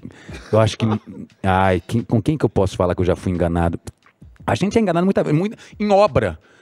Ah, construção. fale, nem Nós somos fale. enganados do dia que a gente fala assim: olha, vai ser em sete meses. Que nem o João Vicente disse outro dia. Vai ser em sete meses a sua obra. Você já é enganado ali, porque vai durar três anos. Não, vai custar só 150 reais. Vai custar 4 mil reais. Verdade. Você é enganado, acho que, assim, obra. A gente é enganado e a gente é pendurado, com- metaforicamente, é o nosso corpo pendurado na casa, sangrando. É o nosso cabo de baixo. aço arrebentando. né, Exatamente. financeiramente. Financeiramente, e psicologicamente, não, teve uma obra que eu quase me separei da Flávia, que foi a nossa última casa, que chegou um momento em que assim, a gente não tinha mais um Mas capacidade. a casa de vocês, aquilo era. Era, era uma Era um pousada. shopping era de um Beverly shopping, Hills. Exatamente. Tinha, Era tinha um- três BRT dentro. Nossa, era incrível aquilo. Foi incrível e quase separou a gente. É, Custou exa- só o casamento. E depois a gente aproveitou muito, passamos muito, Réveillon, nossa. fomos muito em festa Eu lembro boate. você vomitando no terraço lá de casa. Thiago, assim, é, Thiago. quase custou o casamento deles, mas essa Aqui piscina também tem um pessoal que faz parte da confraria do terraço lá naquele apartamento, daquele, daquela Ah, As casa. crianças brincando na piscina, pô, foi maravilhoso. Maravilhoso, mas você vomitou no terraço sim. que eu- Mentira, a gente, a, gente, a gente ficou lá muitas vezes muito maravilhoso. Muito, mas posso falar? Era uma casa que. Não tem aquela coisa, eu quero uma casa para que cuide de mim, né? Sabe, eu quero, eu quero ter uma casa para viver a minha. para eu poder minha vida. A, a casa inverteu o eixo da nossa vida. A gente vivia o tempo todo falando, respirando aquela casa, pensando na casa e não tinha outra coisa. A gente não vivia. Aí chovia, a gente tava viajando. Aí tava viajando, sei na onde, chovia. Chovia, tinha que mandar um agente. Não, não. Tocava o telefone. Putz! Aconteceu alguma coisa. Invadiu o subsolo, a água, a, a- a piscina transbordou. Aí entrou uma goteira que tá agora. Era uma desgraça. A gente falou, vamos mudar para um apartamento, vamos pegar uma chavinha, fechar, cleque. Exemplo agora, a gente viajou 20 dias, não teve uma ligação, isso é tão bonito, isso é tão lindo. E é maravilhoso também, vocês têm muito bom gosto pra casa, gente, pelo amor de Deus. Apartamento agora também. Não, apartamento é muito delícia. É vamos delícia. fechar aqui, vamos pegar aqui. Peraí, não, peraí. Peraí, vamos pegar as perguntas? Calma aí. Vai. Ah, você é. quer pegar Parou de Ah, jogar? não, parou de jogar? Então vai, qualquer copo pega qualquer. Thiago é competitivinho. Você já fez esporte? Você não... Ah, já fez. Porra! Dois! Pra Cada um pega uma então, né? Não é possível, Vale? maldito! Que por que eu te convidei? Cara, pega esses dois aqui. Gente, ele acertou as duas. Tá uma só então. Tá. Desgraça. Tudo Agora sou eu entrevistado. Porra, a, a sorte que tá me falando aqui, ó. Passe a vez, então eu tenho que pegar outra pergunta pela direção e ser coordenado já. Vou te fazer uma pergunta. Não é certo, não é justo? Tá certo. Ali, tá o pessoal da confraria dizendo que sim, claro. Pra onde você vai quando pensa, vamos fugir? Eu vou pra dentro de mim, no sentido espiritual, em busca do meu prazer. Cara, mas você falou, mas é meio que isso mesmo, assim. É? Eu fico, eu brinco muito lá em casa, porque eu gosto muito de ficar sozinho, assim. Gosto de ficar em casa, fazendo as minhas coisas, assistindo meus programas, lendo meus livros. E então eu, é, é uma coisa importante para mim, de vez em quando, estar sozinho comigo mesmo, assim, ouvir meu, minha temperatura, ouvir meu corpo, né, entrar em contato com, com o que está acontecendo assim profundamente. E, mas assim, eu gosto de dirigir, por exemplo. Então, sai a gente, quando a gente viaja, eu gosto Delicioso. muito de, de dirigir, eu acho muito legal. E eu acho importante estar com a família, assim, né? Porque é bom ficar sozinho, para mim é importante estar sozinho, mas é importante também estar com a família. Então tem que ter essas coisas bem É, show de delimitadas. bola. assim. Ti, você, numa entrevista ao G-Show no Lollapalooza, lá em 2017. Aliás, gente, vai mandando perguntas aí, hashtag Otalab no UOL pra gente em todas as plataformas. Muito obrigado pela sua companhia, viu? Ah, numa entrevista ao G-Show, lá no Lollapalooza, em 2017, você disse que seu filho Benja é roqueiro. E que você já conquistou a Mariana, você conquistou a Mari em um show da sua banda. Qual, qual, qual foi a música que houve a troca do olhar fundamental? Foi a seta e o alvo. Paulinho Mosca. É mesmo? Falo de amor à vida, você de medo da morte. Peraí, vamos ouvir se tá certo. Mariana Vaz, você tá aqui ao vivo com a gente. Tá certo sim ou não? Aí, ponto pros meninos. Que bonitinho, eu não sabia dessa história. Foi na mosca, literalmente. Foi, foi, o- foi Paulinho Mosca. E, e, e desde aí, enfim, ficamos juntos para sempre. São 17 anos, quantos anos? 19? 18. 18 anos. E casaram em seis. Casamos em seis meses. Nossa, como nós somos corajosos, né? É. Todos nós. Mas você vê que é engraçado isso, o casamento, assim, pessoal que casa, geralmente não demora. É, é raro. é, geralmente aquele. Ah, namoramos 12 anos, noivamos 5, É, separa um. Ah, é verdade. Eu tenho, caso, né? eu tenho casos familiares, oito anos de namoro, lindo, lindo, casou seis meses depois, tem uma desgraça, com um apartamento, tudo montado. É, Titi. Ano passado você tocou pela segunda vez no Rock in Rio, a gente esteve lá no palco Rock Street como Tiago Fragoso Rockstar. E é muito bonito, porque ver você ali diferente é, é- é- é ver você num outro status espiritual, energético. Eu te vejo muito completo ali na música. E não, só, não é só o conjunto da obra lá, você com a roupa brilhante que você tava, com as músicas que você gosta de cantar. É um status de alma ali. Eu te vejo num outro lugar. Se a vida lhe proporcionasse uma carreira ad eterno na música, você voltaria para a arte da interpretação? Cara, eu, eu não gostaria de parar, assim. Não gostaria de parar de jeito nenhum. Mas eu, mas eu tenho esse grande amor pela música e, e é um- uma coisa que acabou ficando em segundo plano porque minha carreira de ator sempre esteve na frente. É, a né? potência dela foi sempre maior. É, então. De ocupação de é, espaço, de, né? de tempo mesmo, né? E, mas eu tenho paixão e, e- e eu, eu já me é, é, entrei numa coisa pessoal que eu não largo mais, assim, música. Então é que daqui pra frente eu vou estar sempre pensando em projetos em que eu esteja cantando, mas que não, não musicais, não teatro musical, outra coisa. Cantando músicas que eu, que eu gosto, músicas que me toquem, músicas que são importantes pra mim, no palco, com uma banda bacana, levando, fazendo um groove, fazendo um som legal. Então eu, eu- já coloquei pra mim que daqui pra frente é um troço que eu não vou deixar. E você lançou Correr. uma série de músicas há um tempo atrás, antes da pandemia. Lancei uma música. Uma música, é. E aí depois a coisa mudou e passou pandemia e foi uma loucura. Tá guardadinho isso? Tá guardado, tá guardado. Agora eu tenho que pensar, porque a gente muda com o tempo, né? É, Então, às é, vezes, uma é. coisa que você fez há cinco anos atrás, aí. Não te soa passa- mais bem, é. Pois tá. é, então, enfim. Mas é, é, uma, é uma coisa que eu não, que eu não pretendo. Que eu pretendo sempre deixar um lugar muito especial na minha vida. Legal. Pensando em interpretação de personagens da música. Você viveria um Chris Martin facilmente? Puta, com certeza. Ele é o Circo de Soleil, né? O Coldplay é o Circo de Soleil da, da, da música mundial hoje, eu É, acho. ele- ele- eles mudaram tudo, né? Eu tava vendo É. o show da Taylor Swift, a Taylor Swift pegou as, as pulseirinhas deles, que eles fazem, aquela pulseira que dá pra Sim, todo mundo. sim. A Taylor Swift tá usando, foram eles que criaram esse Ah, o troço. Ludmilla usou num- numa Ludmilla gravação usou- dela Ah, no é. Brasil. Não, eles mudaram tudo, gente, porque o que o Coldplay fez, assim, eu sou muito fã de Coldplay, pô, desde a primeira música. Assistimos o Yellow show, a gente tava junto no show, Coldplay junto.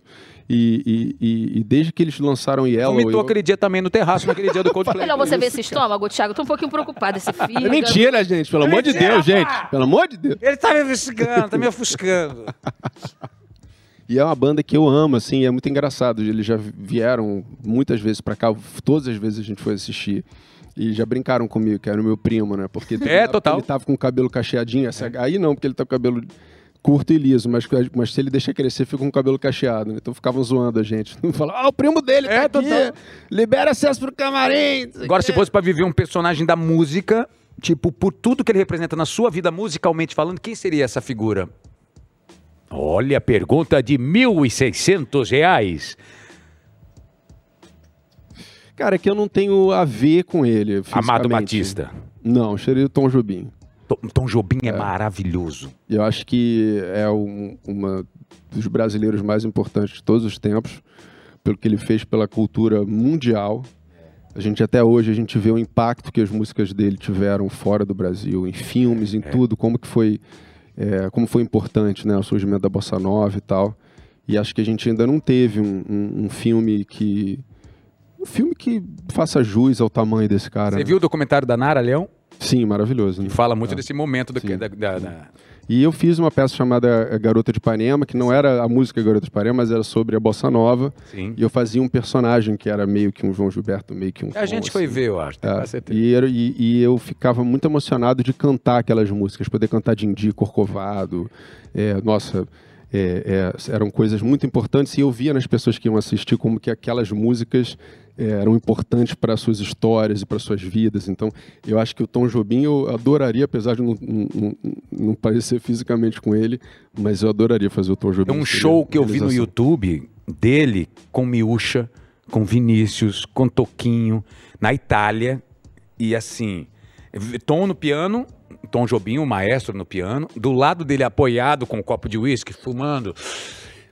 Vinícius, e aí a galera, Toquinho ali, incrível, toda aquela nossa, tudo que você falou de músicas e etc, dessa trupe, e os italiani, tudo louco por eles, assim, incrível, lindo show e tudo perfeito musicalmente falando.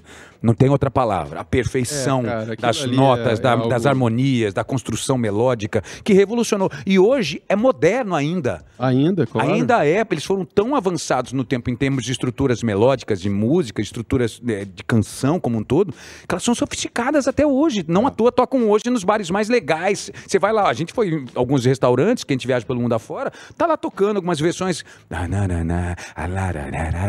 de João Gilberto, de Tom, de Vinícius, dessa galera toda. Isso é muito incrível. É fantástico. Então acho que esse, esse seria o cara. Vamos meter colher no relacionamento alheio. Eita. Eita! Eita. Historicamente, há mais de 17 anos no UOL tem um quadro Tô Certo, Eu Tô Errado. Foi criado há menos de Tô 3 errado, tô errado, tô errado, admito. Admite. Admito. Vai meter sim o dedo na colher e Yas vai falar. Se você Não é tiver... você que tá errado, não. Não, a gente vai ouvir. Que... Não Ah, tá sei, ao gente, eu já, eu, eu já falo logo. sobre a vida dos outros. Fica tranquilo. Ah, e fa moleza. É isso, isso, você- aí eu você é faço lá em casa fofoqueiro, pelo você é menos quatro, fofoqueiro? cinco vezes por dia. Fofoqueiro, Thiago Fragoso é Eu quero, vou te fofoqueiro. falar onde eu sou fofoqueiro. Vai. Porque eu gosto de saber das fofocas do, do grupo das meninas. Então, Sim. Quando a Mariana sai com as amigas, ela chega em casa assim, e aí, meu amor, como é que foi? Isso aí. Que tá pegando? Chamou a esposa de fofoqueira em rede nacional. Caramba. Não, né? Não, Não, não, chamou de fofoqueira. Chamou, treta, casamento vai fofoqueiro acabar. sou eu eu. Você não faz isso eu. com a Flávia? Ela sai com as amigas, quando chega, a pessoa fala, ah, não conta pra ninguém. Eu falo, desculpa, eu vou contar pro meu marido. Eu Flávia, já aviso não- logo. Flávia, Segredo sai- marido Ah, e mulher. não Não... conta pra Flávia, ninguém, eu quando vou sai contar. com os amantes, é que eu fico curioso pra saber o que aconteceu. Com amigas, não. Vamos ouvir. Quem tá ao vivo com a gente, diretor? Estelinha maravilhosa está ao vivo com a gente. Estela vai contar a sua história, a gente vai meter a colher, porque tá no ar o certo ou errado. Roda a vinheta aí. Não tem vinheta. Certo ou errado, certo ou errado. Certo ou errado. Vamos lá, a vinheta. Certo ou errado. Pronto, rodamos a vinheta. Estela! Oi, meu amor. Olá, tudo bem? Tudo, e você? De onde você tá falando? São Paulo. Que bairro de São Paulo? Eu moro em Santo André, que é uma cidade aqui de São Paulo. Eu conheço, Então, mano. Tá louco, truta? Aí, Conhe... é nóis. Você tá louco? É, do. ABC. Você tá bem? O que é que Tá você faz da vida? Eu sou pós-produtora, Olha, né? Eu trabalho na. Pois é. E eu também sou taróloga nas horas vagas. gente, bota música de tarologia, de astrologia, Gostei, pra botar a história da Estela no ar. Yuri, bota aquela música esotérica da nossa Márcia Sensitiva de Curicica aqui, pra gente poder ouvir a história de Estela. Estela, conta pra gente, pra Tiago Fragoso É. analisar e criticar ou elogiar a sua postura. Certo ou errado no ar? Que responsabilidade. Mas vamos lá, vou contar logo lá do princípio, né? Que é numa época que eu ficava com um menino. Ah, Eu conheci ele por causa de uns amigos em comum. Ele era amigo de um irmão de uma amiga minha. E, e essa minha amiga, ela era super próxima do irmão dela. Então, assim, sempre juntava todo mundo. Os amigos do irmão dela, as amigas dessa minha amiga. Aí a gente fazia um rolê ali, todo mundo junto. E aí eu conheci esse menino, sempre tive muito interesse em ficar com ele. Ele nunca me deu muita bola, assim, mas depois de um tempo ele acabou me dando uma chance, a gente ficou, trocamos o WhatsApp, ficamos conversando aí durante um tempo. Só que ele vivia sumindo, ele desaparecia assim do nada. Um pouco típico, né? Modesta à parte, assim. É. E aí, assim, ele aparecia quando era conveniente pra ele, ele ia lá e sumia de novo, aparecia e sumia. E eu, trouxa, ia todas as vezes que ele ia atrás de mim. Mas tá bom. Depois de uns três meses, assim, enrolando bonito, tá? Bonito mesmo. Ele aquietou um pouco. Ele resolveu, assim. Ele começou a demonstrar mais interesse. A gente criou ali uma rotina de diálogo. Ele ficava interessado aí na, no meu dia a dia. Enfim, falei, ah, beleza, acho que a gente tá fluindo aí pra alguma coisa. Tanto que um dia ele me chamou pra um, um rolê ali num- numa, casa de um amigo dele, né? Na verdade, era um apartamento. E era assim, pros amigos mais íntimos. Tinha, vai, no máximo 15 pessoas. Acho que tinha entre 10 e 15. Ele me levou pra esse, esse rolê, né? Eram de uns amigos que eu não conhecia ainda, não eram esses que eu, que eu já tinha contato, eram outros, acho que da infância. Eu falei, nossa, ele realmente tá interessado, acho que agora vai, né? Ele vai me apresentar ali pros amigos dele tudo mais, beleza. Cheguei no rolê, fui super bem recebida, os amigos dele, todos assim, foram super simpáticos comigo, a gente trocou ideia, a gente conversou, bebemos juntos, foi ótimo. Até que, assim, em determinado momento, né, eu tava com esse menino e tal, a gente tava ficando lá. É, to- toca o interfone, o dono do apartamento atende. Quando ele atende, ele fala: Gente, a fulana chegou. E essa tal de fulana foi super elogiada. Ah, porque a fulana é muito engraçada, a fulana é muito gente boa. Todo mundo começou a falar super bem dela. E aí, meus olhinhos já ficaram assim: ai, que legal, porque até então só tinha mais homem, né, nesse rolê. Aí eu falei: ah, legal, uma menina pra gente conversar, né, ter trocas. Tocou a campainha, essa menina abre a porta. Gente, ela era linda. Eu não tenho palavras para descrever essa mulher. Belíssima. Ela era super estilosa, ela realmente era engraçada, gente boa. E aí ela, a gente começou a conversar. A gente tava todo mundo na cozinha, eu comecei a conversar com essa menina e a gente assim, uma pegou a outra para Cristo. A gente ficou assim conversando o tempo todo. A galera foi se dissipando ali do, do rolê, né? Uma galera começou a ir pra sacada, outra pra sala e ficou, ficou eu e ela ali conversando. Aí a gente entra num ponto dessa história que é um, um fato sobre mim um pouco importante de contar. Eu sou uma mulher bissexual.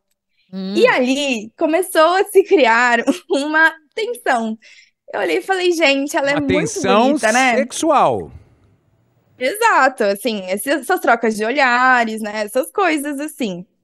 E aí dá até nervoso só de pensar, porque eu fiquei assim, gay panic, né? E aí é, a gente começou a conversar e eu descobri que ela também era bissexual. Quando eu descobri esse fato, e ela também descobriu sobre mim, a gente ficou num. A gente, a gente já tava flertando. Era nítido, assim, não tinha mais o que fazer. O menino que eu tava ficando, como eu falei, ele dissipou, ele tava com os amigos dele, acho que na sala. Ele até me entendeu, né? Porque, como eu falei, eu era a única menina lá. Então, acho que ele nem. Ele não pensou. Acho que homem nenhum vai pensar maldade, né? Só que chegou um momento que eu acabei ficando com essa menina. Foi Eu pra lavanderia pra mostrar a máquina de lavar roupa. Olha que coisa linda que lançaram aqui. Olha só, olha a janela. É, sim. Abriu a janela pra mostrar ali o visual de, de- do ABC, Santo André, né? É, foi aqui no meu país, Santo André, que isso aconteceu. E aí a gente acabou se beijando, só que a gente não só se beijou, a gente acabou ficando no rolê inteiro. Então, basicamente, eu deixei o menino que eu fui com ele de lado pra ficar com a menina. E ficou uma situação um pouco constrangedora, claro, né? Eu cheguei com o menino de mão dada e tal, ficando com ele, e aí eu acabei ficando o resto do rolê com a menina. Os amigos dele, assim, não me levaram muito a mal, todo mundo, ninguém me tratou mal nem nada, mas o meu, o, o meu ficante, ele ficou totalmente desconfortável. Até porque, assim, a menina não era muito amiga dele, mas ela era amiga dos amigos e eles já tinham se conhecido antes, né? Eles já sabiam que era um outro. Só sei que foi basicamente isso. Até hoje, essa história, ela cria aí, né, opiniões diferentes entre as minhas amizades. Eu cheguei de mão dada com uma pessoa, fui embora com outra. Não, Cheguei de mão dada não com houve menino. nem. Não, desculpa te interromper, não houve nenhum momento tipo, que tal um trisal? Olha, eu tenho quase certeza que rolou esses comentários pelos amigos dele, assim, pra ele. Mas é porque ele, tá- eu acho que ele não tava esperando mesmo essa situação. E ficou muito desconfortável, porque, como eu falei, era num apartamento, assim, pra não você tinha nem nem- como eu me É, esconder. e pra você nem passou pela cabeça. Tipo, vou trazer esse boy aqui pra dentro também, porque, sei lá. Ou simplesmente comunicar, falar, olha, foi muito legal, mas a fulana é muito mais legal do que você. Não é, teve nem isso. Não teve isso, não teve nada, nenhuma outra possibilidade. Não, eu realmente eu me perdi total Você ali no- fechou a porta, você fechou a porta da esperança e foi lá. É, Que interessante. exato. E eu fui embora com a menina, ainda por cima, ainda dei tchau de beijinho na bochecha do menino que eu tava ficando. Gente, maravilhoso. Eu quero dizer, vamos E ouvir. olha, curi... Vai, pois não, completa. Não, é que curiosamente ele, né, nunca mais falou comigo e hoje em dia será? acho que ele nem. Por que será, né? Ele nem acho que nem me segue mais nas redes sociais. E foi isso. E aí até hoje que minhas amigas será? ficam, né? É, não você sabe se eu tô. É aquilo, né? Se eu tô certa, se eu tô errada. Isso divide Como opiniões das minhas amigas. Tem. Querida, que adorei concorda, tem sua que história maravilhosa, mas vamos ouvir ele que mete a colher no relacionamento alheio. Tiago Fragoso, ela está certa, está errada. O negócio é o seguinte. Ih, brother! Mariana Vaz até debruçou, ela fez assim agora. Vamos ver o que, esse desgraçado tem pra dizer ali. Vamos ver o que ele vai falar a respeito desse momento. O que é que você achou, Titi? Vamos imaginar que fosse uma dramaturgia de Valcir Carrasco. O que é que você ah, mas na dramaturgia do Valcir, ia negócio ia. Ia ter uma torta na cara. Ah, Jesus. E. Cara, eu acho o seguinte: é, primeiramente, eu imaginaria assim, bom. Tá, chegou com o cara e tal, pô, será que não dá pra trocar telefone? Falar, ah, vamos conversar, vamos marcar outro dia da gente se ver, não precisa nem ficar com o cara de novo, vai embora. Ou se quer sair, sai junto com a menina e deixa o cara lá, enfim. A- acho que ali na, naquele lugar, naquela situação, é- é- fica, fica um troço estranho, porque tenho certeza que pro cara foi uma experiência muito ruim, assim. Mas ao mesmo tempo, quem sou eu para julgar o sentimento que você teve naquele momento, é, o que passou no teu corpo, na tua cabeça, no teu, entendeu? Isso aí é uma coisa extremamente particular e eu não poderia condenar de forma alguma, porque só vocês duas vão saber o que, que efetivamente aconteceu ali. Mas eu tenho certeza que pro cara foi muito desconfortável. E tenho certeza que ele não te segue mais, você não tem certeza. Com tenho certeza mesmo. Pô, então, mais, né? pelo que o Thiago disse, ela está. Errada. Não, não fala isso. Ela tá certa em seguir o que ela tá querendo pra vida dela. Mas Isso que tá, ele- é- mas, mas tá mais ou menos. então. Ah, galera. Ih, Tá tá que que dividindo aqui, opiniões ó? aqui. Não, ela tá certa porque fez o homem de otário, tá sempre certa. Mas também tudo tem limite, não é mesmo? Porque ele não sumia antes, não é isso? Ele, ele deu um ghost É, nela. isso aí. Ela foi lá, entendeu? Ela deu um ghost, dela. deu um ghost dentro do apartamento. Ela falou, ah, ele, ele sumia antes, ela falou, vou sumir aqui dentro, mas vou sumir com outra Flávia pessoa. faz isso tá direto nas nossas festas lá em casa. Ela sempre aparece, tem que fazer batom novinho. de- Toda hora ela some e volta. Acho que podia ter tido, né, pelo menos o, ai, obrigada, querido, vou embora. Só isso, concordo com o Thiago. Ó, Bom, Tistelinha, mas repetindo então, não disse nem que certo nem que errado. Disse que a situação em si foi uma situação extremamente desconfortável para a pessoa que chegou com você ali. é, Realmente pra ela foi deliciosa, pra ele desconfortável. É, mas ao mesmo tempo é isso. É como é que a gente vai julgar, né? Eu não sei para que, para onde que você vai, que vai que você, sei lá, se casava com a mulher, É, meu Deus, imagina. que era família, entendeu? Como é que você vai É. julgar isso e, e- e- e cercear e censurar? Estela, e você ainda fala com a menina? Vocês estão falando? Vocês se pegam ainda? Não, foi muito tempo atrás. Faz um tempinho, mas a gente continuou, assim, trocando ideia durante um tempo. Acabou que não deu em nada mesmo, mas a gente também trocou redes sociais, a gente conversava um pouco. Então. Mas acabou que foi só ali no momento mesmo. Meu amor, muito obrigado. Deixamos você aqui ainda sem saber exatamente qual a opinião ale- a- alheia, mas certo ou errado. O que importa é ser você ser feliz. Então seja feliz, pegue Sim. quem você quiser, dá o gosto em quem você quiser, vai viver a sua vida. É isso Eu aí. tô torcendo por ela e pela menina. Aliás, falei em viver a vida. Obrigado, Estela. Um Obrigada. beijo pra você, meu amor. Beijo pra turma de ABC. Nunca mais vou te convidar pra festa alguma. É, em dois. Essas questões maravilhosas do ser humano, os comportamentos, suas sexualidades, né? Seus jeitos de ser e existirem. E a gente estava lembrando de vários personagens que passam por esse caminho. E um deles, um dos mais importantes da sua carreira, foi em 2012, onde você brilhou em um novelão do Valcir Carrasco. Falamos dele, Amor à Vida. Falei de viver a vida, amor à vida, né? Lá você fazia o Nico que criava uma amizade com Félix, Matheus Solano, maravilhoso, e ajudava na transformação dele de vilão para um dos antagonistas mais queridos de todos os tempos das novelas. Foi para um lado de humor, começou com um vilão absoluto, depois já estava levando com a leveza do que o Valsir sabe levar com muita maestria. E aí eu lhe pergunto, e teve um beijo lindo no final, teve uma cena linda no final do Fagundes com o Matheus Solano, o pai não aceitava o, o- filho gay, e vocês tiveram uma, uma aceitação do público, uma coisa que deve ter surpreendido muito a época para você, né? O que é que você guarda dos fragmentos dessa história aí? Cara, foi, foi extremamente especial. Assim, é engraçado porque é, é, é, não estava previsto que Nico e Félix ficariam juntos. Isso não estava na sinopse, não estava na cabeça de ninguém. Só na cabeça da Mariana, que quando. Espírita, ela revelou o futuro? Ela é tipo isso. Não, a gente chegou, o primeiro dia que eu cheguei para fazer a caracterização no estúdio. E encontrei o Matheus, e aí foi uma festa, dei um super abraço no Matheus, não sei o que, papapá. E aí a Mariana falou: você vai terminar essa novela, o seu personagem, personagem dele, vocês vão dar o primeiro beijo gay. Cruz, credo, Márcia Sensitiva. Ela é. E ela falou isso assim, eu falei, amor, tá, tá zoando. Fala, fala sério. Bingo. E aconteceu. Então foi uma coisa que o Valcir teve essa sacação em algum momento da novela, que o, no momento em que o Félix estava sozinho, é, e que o Nico estava sofrendo muito, porque tinha sido traído pelo marido e pela melhor amiga, e estavam querendo tirar, o, o- a- o- inclusive, o filho dele, que ele tinha é, é, feito com inseminação artificial, é, usando uma barriga solidária né, da, da melhor amiga, e ela não queria mais dar o filho para ele. E, então ele estava sofrendo muito, assim, né? É, o Valcir brincava muito, disse que, que o Nico virou a mocinha da novela, né? Que ch- chorava e que sofria com aquilo tudo.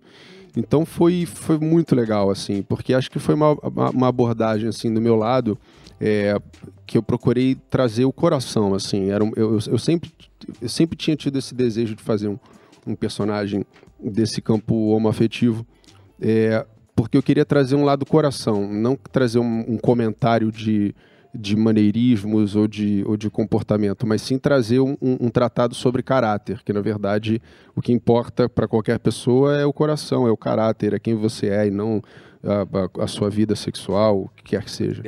Independente, de, é, isso, isso é outra história. Então, é, até as pessoas me perguntavam, ah, e aí, como é que vai ser fazer um, um cara gay? Eu falo, vocês nunca me perguntaram isso sobre fazer um cara hétero, por que que eu... Desculpa, não tem, para mim não faz sentido essa pergunta. A resposta. Né? E então eu le- levei sempre para esse lado e foi muito legal, porque esse coração do Nico transpareceu para as pessoas, que era um cara que queria ver todo mundo feliz, que sofria com o sofrimento do outro, que ficava feliz com a alegria do outro. Então trans- tomou uma proporção assim que realmente eu, eu não poderia imaginar, acho que ninguém poderia imaginar, não ser a Mariana. Então, ó, você também acho que não poderia imaginar, mas ele tá aqui com a gente. Olha só o seu Félix te mandando uma mensagem aí.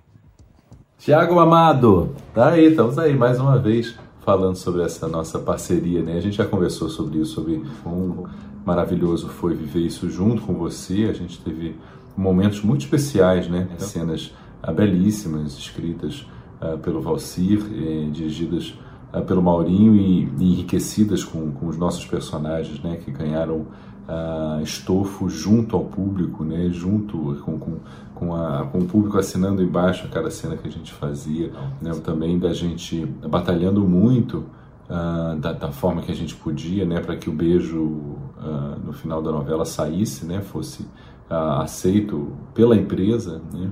Da gente naquela naquela casa de praia onde gravamos o último capítulo, como foi especial aquele aquele final de novela lá. Eu espero que a gente possa se esbarrar mais em projetos com sustentabilidade ou mesmo trazendo de volta, por que não, Félix e Nico num, numa série, né? Como, como seria contar a vida de um casal gay, de uma família. Um beijo carinhoso e até muito breve. Eu amo esse cara. Matheus, muito cara. obrigado pela gentileza, viu, querido? Esse De ter cara gravado e ter aberto aí um momento tão valioso pra vocês. É um dos nossos maiores atores, né? Também acho. É um dos nossos incrível. maiores atores, é uma pessoa que é uma pessoa maravilhosa de um, de um coração assim, tem uma É. família lindíssima. Mesma atenção ao planeta que você tem, não à toa ele já falou Totalmente, ele até mais, porque É. ele realmente se transformou num, num, num, Porta-voz. voz da É. sustentabilidade. Eu lembro que nos primeiros carros elétricos do Projac época, quando lançou o pequeno postinho de, de eletricidade lá pra recarregar, era o dele. É. E, enfim, é um cara que eu tenho todo o respeito, todo o carinho e, e, e realmente a, a, a nossa troca foi uma troca muito especial. É, não é sempre que a gente consegue ter um parceiro que a gente sabe, chega até onde a gente chegou, né? E isso que ele falou, a gente imagina isso mesmo, de, de quem sabe Félix e Nico voltarem para fazer um spin-off, pra gente Nossa, descobrir o incrível que, que pensar aconteceu nisso. com, É com a incrível. vida deles. O Modern né? Family Então brasileiro. você que está em casa, você que está na rua, você que está no a- aeroporto, você que está em todos os lugares, bota essa pilha. A gente fica muito, ficaria muito feliz de poder Uma ideia trazer ótima. esses Nico e personagens. Félix. Nossa, o, o nome É. é perfeito, Nico e Félix. E E é, seria, seria muito legal.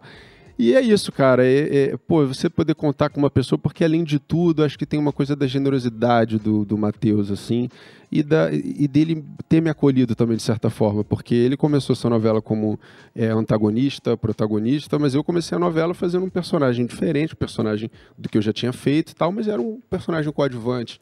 E a gente sabe que nessa profissão, às vezes, as pessoas têm ciúmes, têm receios, têm medos de, é, de dividir o holofote, e ele nunca teve isso. Ainda mais Nunca diante de um isso. assunto tão delicado, Sim. né? E ele não teve, ele foi um Uma cara novela das abraçou e curtiu. E quanto mais o personagem crescia, mais legal ele, ele mais feliz ele ficava com aquilo que a gente estava propondo.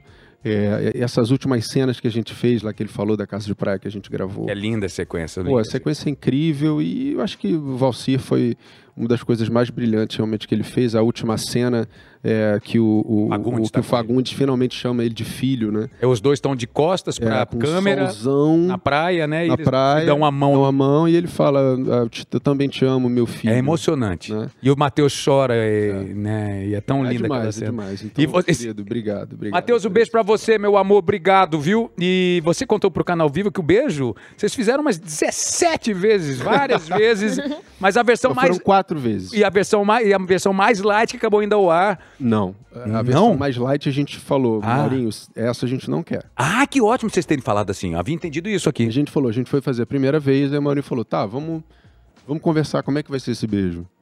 Então, vamos fazer esse primeiro, não, vamos fazer a primeira vez, assim, mais um estalinho que demora um pouquinho, sai e tal, não sei o que, pá, a gente fez. Aí acabou, a gente se olhou assim e falou, "Hum, não, isso aí a gente não quer, Maurinho. Não é verdadeiro pra Nem aquele- manda, ele falou, eu não vou nem mandar essa, essa opção. Então, é é uma opção que ele nem mandou pra edição, para as pessoas nem saberem que existia.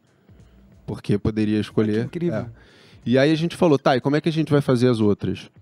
A gente falou, bom, vamos fazer um é, mais é, é, é, caloroso, assim, um beijo mais sexual. É, vamos fazer. Gente, eram quatro, agora teve um que eu esqueci. Vamos fazer um outro de não sei o quê. E a última a gente falou, e vamos fazer um que a gente chamou de Tarcísio e Glória. Ah, o bicho da Cis e Glória. era um beijo que, assim, imaginando a história da televisão, imaginando aqueles primeiros beijos Ah, dos protagonistas. Então, um beijo plástico, um beijo bonito, é um beijo é, representativo e tal e tal. E aí a gente fez e o Tarcísio e Glória foi o que, o que ficou mais legal, foi o que a gente achou, cara, esse é um beijo bonito, é um beijo plástico, não é um beijo para ofender ninguém que está em casa, né? Porque as pessoas, às vezes, pelas suas crenças, veem uma coisa muito sexual, pode se sentir ofendido. E não era a nossa intenção, era justamente dar voz a quem nunca tinha tido voz, era levar para a televisão algo que muita gente no Brasil queria Num horário de muito alcance. é, e que, e, enfim, tanto que as pessoas torciam, né? Teve fogos, as pessoas soltaram fogos para comemorar esse beijo, né? Então acabou, mas foi isso, foi, um, foi uma tensão, porque até a hora do capítulo ir ao ar, a gente não sabia se o beijo iria ser cortado ou não. Você não sabia até a hora da novela, do capítulo no ar. A gente teve essa confirmação, se eu não me engano, foi no primeiro bloco, foi logo de quando a novela, tipo, E a gente tava, eu e ele, Maurinho, o tempo todo se trocando, trocando, falando, falando. Aí o Maurinho falava com ele, ele falava comigo, eu falava com ele, ele falava com o Maurinho, papapá, papapá. Acho que foi na hora que a gente tava chegando, a gente se reuniu numa churrascaria. Sim. E na hora que eu tava chegando pra ver, faltava acho que 10 minutos pra começar o capítulo, eu recebi mensagem do falou, vai rolar, vai rolar. Falei, pô, show. Emocionou? Te emocionou ao ver? Muito, né? Chorou E bastante? Eu não podia imaginar, É. Jano, eu não podia imaginar. Foi uma coisa tão bizarra que eu tava sentado assistindo a novela e aí teve uma reação muito forte das pessoas, né? E, e aquilo me deixou num- numa sensação de enlevamento, assim, uma coisa. Cara, nossa, que coisa louca. Até como um alívio, né? Até como uma... Não, é, como caramba, foi ao ar, consegui- conseguimos, foi. E aí eu saí, aí as pessoas iam me falando, e no dia seguinte a gente viajou, a gente foi para os Estados Unidos, a gente ficou 40 dias de férias. Então eu não acompanhei o desdobrar. E quando eu cheguei aqui 40 dias depois, ainda tinha saído Calor. sair artigo. As pessoas botando no jornal, escrevendo sobre o beijo, falando não sei o quê. Depois fui ver que tinha saído na BBC, tinha feito uma matéria sobre isso. A gente foi parar num clipe da Beyoncé. Eu não sabia disso. Fomos parar num clipe da Beyoncé.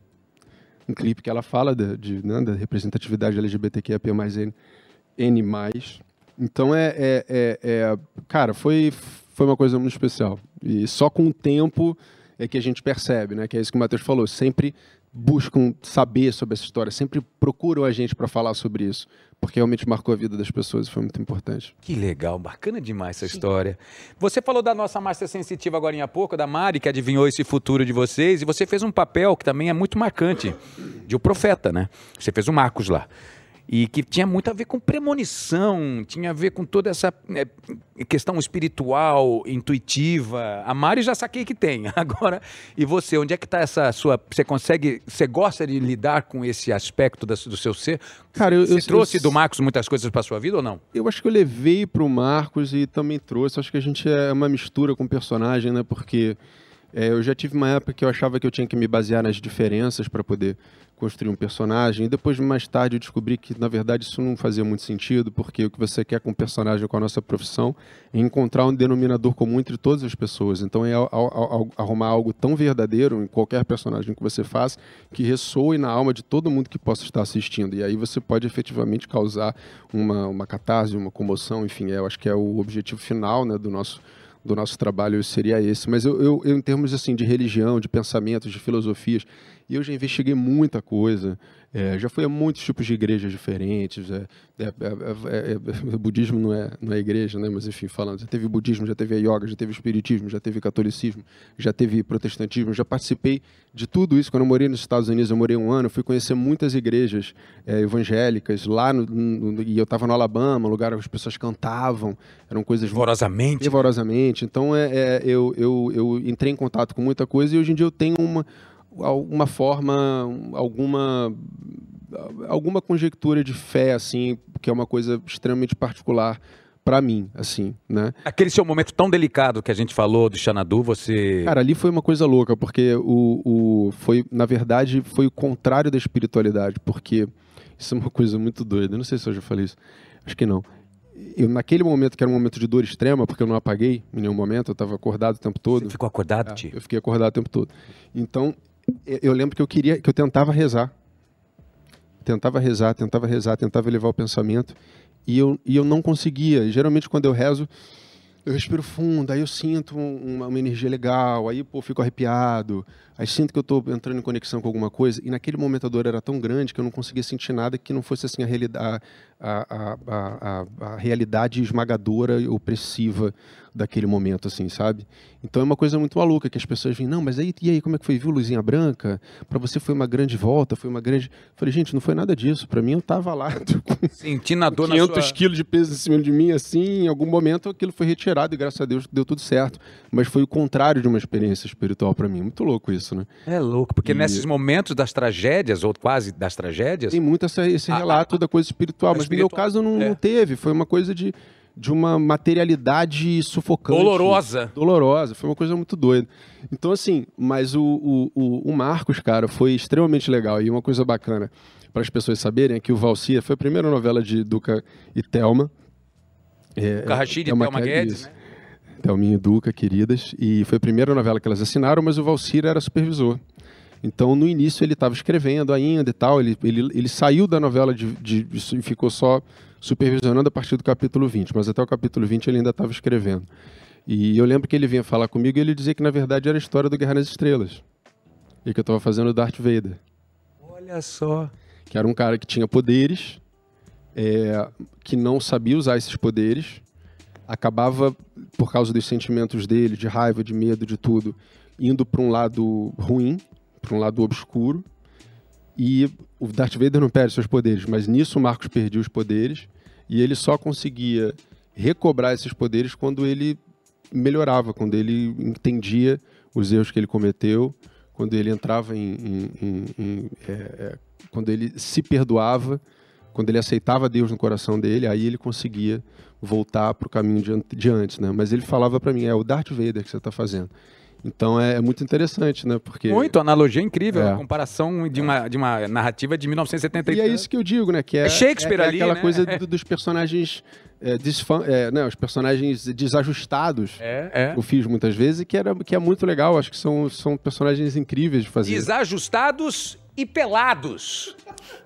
Porque ele também impactou com o seu trabalho e com o seu belíssimo corpo, que foi no primeiro capítulo, né? e com uma senhora bunda. E com uma senhora bunda. Estava ele lá em, trave... em travessia, não, em... em... Não, peraí, agora me, me fugiu. Peraí, tá aqui. Travesti eu ainda não fiz. Não, travessia. Parece aquela véia surda da Praça Nossa. É, o Astro, o Astro. Até o Rodolfo Janotti, nosso diretor aqui, trabalhou com você é, e falou que você maltratou ele. falou isso. No Profeta. Não, a gente trabalhou muitas vezes, É. inclusive. O Astro 2011... Vocês não sabem, pessoal que tá em casa, o pessoal que tá aí na vida, Isso, das telas. assistindo a gente nas telas, não sabe, mas o Otaviano contratou 32% da TV Globo quando Exatamente. ele saiu da... e tá 32% do, Isso aí. do quadro Chupa Maurício tá Soares. aqui Exatamente. no Otalab, então. Chupa Maurício Soares, Boninho. É, gente, o jogo mudou. Louco, né? Ah, você lá no Astro, você deu um show, ficou totalmente espelado em uma cena de uma festa. Foi no primeiro capítulo, né? Foi, foi o primeiro capítulo. É, você se jogou, e eu fiquei. Nós temos algo em comum, nós já ficamos pelados de bunda na- na- nos estúdios do Dr. Roberto Marinho. Eu fiz o Amor e Sexo, que eu fiquei em um striptease. Total. E você teve essa Rodando, experiência. né? Rodando loucamente. É, quais são também essas lembranças desse momento? Você falou que fez, a sua, a sua despodurada arte de se entregar em qualquer personagem, eu acho que foi o gatilho principal pra você estar lá, né? Claro que não é um processo simples, né? Não é pra só tirar roupa, né? Cara, é mais ou menos, né? Porque eu acho que é, é, eu me preparei muito pra cena. An- Um mês antes da gente gravar, eu já tinha decorado a cena, por exemplo. Eu estava muito preparado pra ela. Eu não queria que nada atrapalhasse, então eu tava com aquilo tudo muito fresco assim na cabeça. E, e eu já estava tranquilo com, rela- com o fato de que eu ia ficar pelado ali. Eu estava bem com isso, né? Inclusive eu nem iria usar tapa-sexo. E a história do tapa-sexo é engraçado, porque como o Maurinho queria que aparecesse tudo, então até um pouco de pelos pubianos, etc. Olha lá, lá, lá, temos ele, ó. Então, então o que acontece? Não tinha o, o- o- o- não tinha tapa-sexo que, que, que desce, porque tapa-sexo aparece na bunda e aparece na frente também, né? Os paradrapos. Sim, sim, sim. E, e ele não queria, ele queria a bunda inteira e ele queria a parte da frente até o mais próximo possível da região genital. Viruzão ao vivo. Então, o mais próximo possível ele queria. Então, não, não dava. Então, acabou que a gente fez essa situação. Ficou muito estranha, gente. Porque o tapa-sexo, eu, eu fui tendo que diminuir ele. E ele acabou virando uma camisinha de micropore. Ficou um troço escroto pra caralho. a, a menor cela do mundo. Não, foi ridículo, foi ridículo. E Eu lembro que tinha uma figurante. Vai. Tinha uma figurante. Eu não- eu não vou esquecer que ela, que na hora que eu entrei, ela fez assim. e ela ficou a cena inteira, até o final, ela não tirava o olho. Eu falei, gente, será que ela tá achando que é, que é um problema de pele que eu tenho, assim? É, Você chegou a fazer assim pra ela. que é isso? Ela tá fazendo um pirocóptero. O que, que ela tá olhando? Pô, gente, toquei, já viu? É um, é um tapa-sexo. O que ela tá achando que é esse troço? Enfim, aí eu fui subir, porque era no início lá em Era cima na das escada, escadas, fui é. me preparar. E tava muito tranquilo com aquela cena. Então, o engraçado... Ar-condicionado ar-condicionado gelado nos estúdios. Total. Mas, o, mas o, o engraçado era que, como eu estava muito preparado e muito tranquilo com relação a isso, foi difícil para as outras pessoas. Olha, quem tava em cena com Eu você. estava assistindo, ficando meio constrangido, porque, inclusive, eu lembro do, do Marco Rica falando, cara, o, o- a forma que o Maurinho marcou a cena, é, eu achei muito difícil. Eu falei, cara, como é que o Thiago vai dar conta? Porque eu tinha muito pouca coisa para me agarrar. Basicamente era, desce a escada aí e fala. Um texto de duas páginas. E ó, você vê uma confiança que o Maurinho tinha em mim, né? Sim. E aí Marco Riga falou, cara, mas aí ao longo da cena, isso a gente conversando depois, obviamente, falou, aí eu fui vendo e, e a coisa foi acontecendo e você foi encaixando e a cena foi rolando. Eu falei, cara, que legal. E a gente teve uma atriz, uma colega nossa, que eu não vou falar quem é, que ficou muito impressionado com o meu Busanfan. Olha, a, Então a eu tinha banda. a figurante que estava preocupada com camisinha de micropore e eu tinha uma colega Abre que estava olhando pra minha bunda. Cercado por todos os lados. Inclusive tem a cena que ela tá aqui, eu desço. Como é que é? É o seguinte, ela tá aqui, né? Eu desci, aí ela olha pra bunda. e aí na cabeça dela, caralho, tô em cena, tá todo mundo me vendo. É Ela faz um- maravilhoso. É. tipo, Mais que tenta tirar o olho da bunda. maravilhoso. O divertidamente. Como quem não, como quem não vê nada, né? divertidamente dela É. deve assim: olha a bunda dele, a Não, bunda, tem bunda, que, bunda. não posso, não, peraí. dele, que bunda Não, quer dizer, gostosa, hein? Ih, tão me vendo, tão me vendo. Deu vontade de dar um tapa na bunda. Eita, desgraça. Que de... Enfim, cara, é, é, é isso. Acho que tem que ter esse, esse, esse despudor também. Birdman, eu tô lembrando aqui se o, o Michael Keaton também tem uma cena que ele sai, eu acho que ele sai sem roupa andando pela cidade, se não me engano. Cara, agora eu esqueci. É, eu tô lembrando se não é esse. Ele filme, tinha, ele já começava com aquela meditação com a cuequinha, né? Já É, era- maravilhosa, maravilhosa. Já era uma coisa impressionante. Ti, muito legal você lembrar disso. A gente tá tentando passar, porque é tanta coisa que tem a seu respeito, que a gente levantou tanta coisa. Porque É, são 20, graças a Deus, não é. são poucos anos de uma TV Não, Globo, né? De isso. É tantos projetos, não, fora, não só lá dentro, como aqui fora. como você, eu tenho certeza, vai potencializar ainda mais. Mas, voltando a falar em cinema, você estrelou Xuxos do Endes 2. A gente- Finalmente, vamos falar do melhor filme. Aliás, aliás, de Lua de Cristal e do Anjo. Xuxa, Xuxa, Eliana e Angélica ontem juntos no Criança Esperança. Aliás, parabéns. Parabéns a todos os responsáveis sociais, transformadores, reinventores sociais que através do entretenimento inventam e reinventam tudo e todos nessa, nessa ação tão legal que eu já tive. Nós já tivemos o prazer de, de aparecer, de cantar, de apresentar. Todas as formas também. De né? todas Tá- as formas. Atendendo telefone. Atendendo telefone. Cantando, chamando as pessoas. Fazendo mesão, fazendo exatamente. mesão, enfim. e é um- foi muito bonito ver de novo trazer a raiz do negócio naquele grande show, naquele grande palco com Ivete, Marcos Mion, aliás, arrasaram ali na condução. Mas ver as três juntas ali, a Xuxa, Eliana, a Angélica, foi simbólico, né? O que é que você lembra dessa época da sua, da sua vida, desses programas infantis, da, da- da Cara, televisão? Era muito, era, era, era muito louco, né? Porque era, era um pouco. Começava uma época de transição. Assim, eu ainda peguei uma, uma, uma TV Globo que ainda era muito. é, conectada com a década de 90, assim, né? Sim, a primeira sim. malhação que eu fiz, eu fiz em 96, né? É. E, e era uma coisa muito diferente, né? A audiência era, era um troço é, incomensurável, assim. Eu lembro que a gente fazendo clone, a gente deu pico de 72. O que, que é isso? Deus do céu. Isso é uma coisa que você fala, o que, que é isso? Uau. Que, que, que isso? Como é que pode um troço desse, né? Então era, era outra história. E a Xuxa sempre foi até hoje é um- é A uma rainha. coisa, uma rainha, uma coisa fantástica.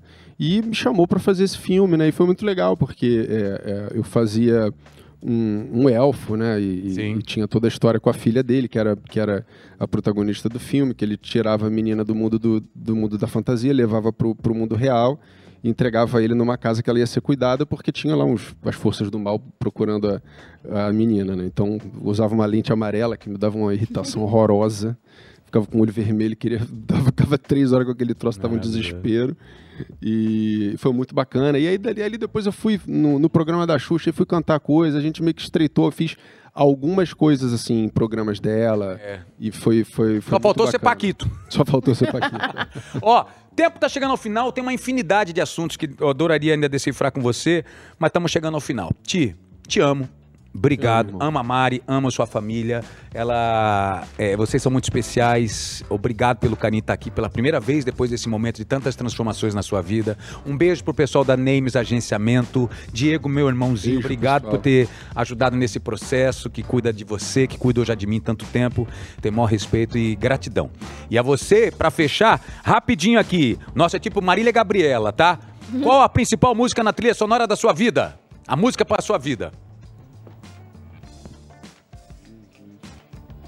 Vamos de Bittersweet Symphony. Bittersweet Symphony. É... The Verve. The Verve. é. Qual foi o melhor conselho que já te deram na TV, no teatro ou na vida? Um conselho que te guia. É, é o conselho que eu, que eu odeio. Ah. Que é muito difícil, mas que eu, foi o conselho mais certo. Eu vai com calma. É. Vai com Boa. calma. Como é a foto de bloqueio do seu celular? Quem é que tá lá? Então, é, outro dia eu mostrei, não lembro pra quem foi que eu mostrei. Acho que foi pra, pra atriz que fez o filme comigo, francês, eu, não tá aqui comigo. Mas é o Tintim. Tá. Né? E aí ela falou, mas tipo assim, você tem dois, né? Eu falei, não, aí eu abri assim, ó. Aí é o Benjamin. Ah, bonitinho. Do lado de fora é o Tintin né, e no recheio é o Benjamin. Que elogio marcante já recebeu de um ídolo da televisão? Alguém que te elogiou e você falou assim, uau! Me dá até vontade de chorar, cara. Você tem vergonha de falar porque foi um elogio muito grande, mas foi o Flávio Miliati. Hum, que, saudoso. Que saudoso, que fez meu pai, eu fui filho dele numa novela. E a gente se encontrou muitos anos depois e eu, eu, tenho vergonha, que eu sou um cara, tenho realmente vergonha de falar, mas o que ele me disse me emocionou profundamente. E pouco tempo depois ele, ele veio a falecer, né? Então, esse é, um, é uma coisa que eu levo fundo lá no coração. É, Flavinho Milhati, um dos maiores. Esse é a carta que eu recebi do Lima Duarte. Caraca. Cara, guarda para um outro capítulo que o programa tá acabando, que isso dá para uma história inteira, que esse eu amo. Recebi uma carta do seu Lima que foi assim, nossa senhora. E, e tive a oportunidade de fazer duas novelas é, com o Lima Duarte, né? Então é, é, é, é, muito privilégio, cara. Muito. muito privilégio. E para fechar, paizão, Dia dos Pais chegando, qual foi a coisa mais bonita que seus filhos já te disseram? Cara, é, é o que eles me falam todo dia. O Tintin agora, ele, ele tá. Ele do nada ele pega, vem, segura tua mão, dá um beijinho na sua mão, não sei o quê. Aí é, é, totalmente é um, é um amor assim, uma coisa ele fala te amo, papai. É bonitinho. E, e o Benjamin todo dia ele fala papai, você é o melhor pai do mundo, o melhor pai do universo. Ele não fala do mundo, ele fala do universo. Você é o melhor pai do universo, não sei o que até hoje com 12 anos. Então acho que é, é isso. É, todo dia eu, eu, vi isso. Acho que é, é a coisa mais mais incrível. Paizão, obrigado, meu irmãozinho. Dá beijo. Adorei. Uh, obrigado. e aí, feliz Dia dos Pais para você, para todos os pais da sua família, para sua fãs também. Beijo para o meu pai. Fãs para todos, e todas as configurações familiares aí. Seu pai como que chama? Márcio. Seu Márcio, um beijo para você, Marcião. E feliz Dia dos Pais para cada paizão que tá aí, pai que tá por aí, viu?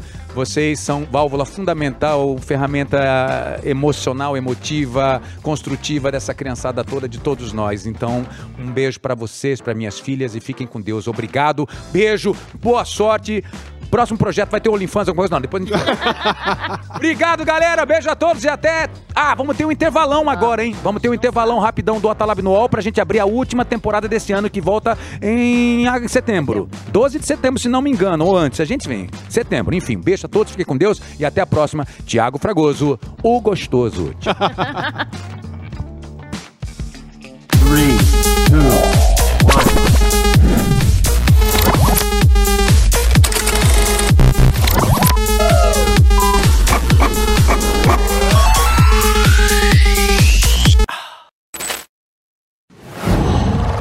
Qual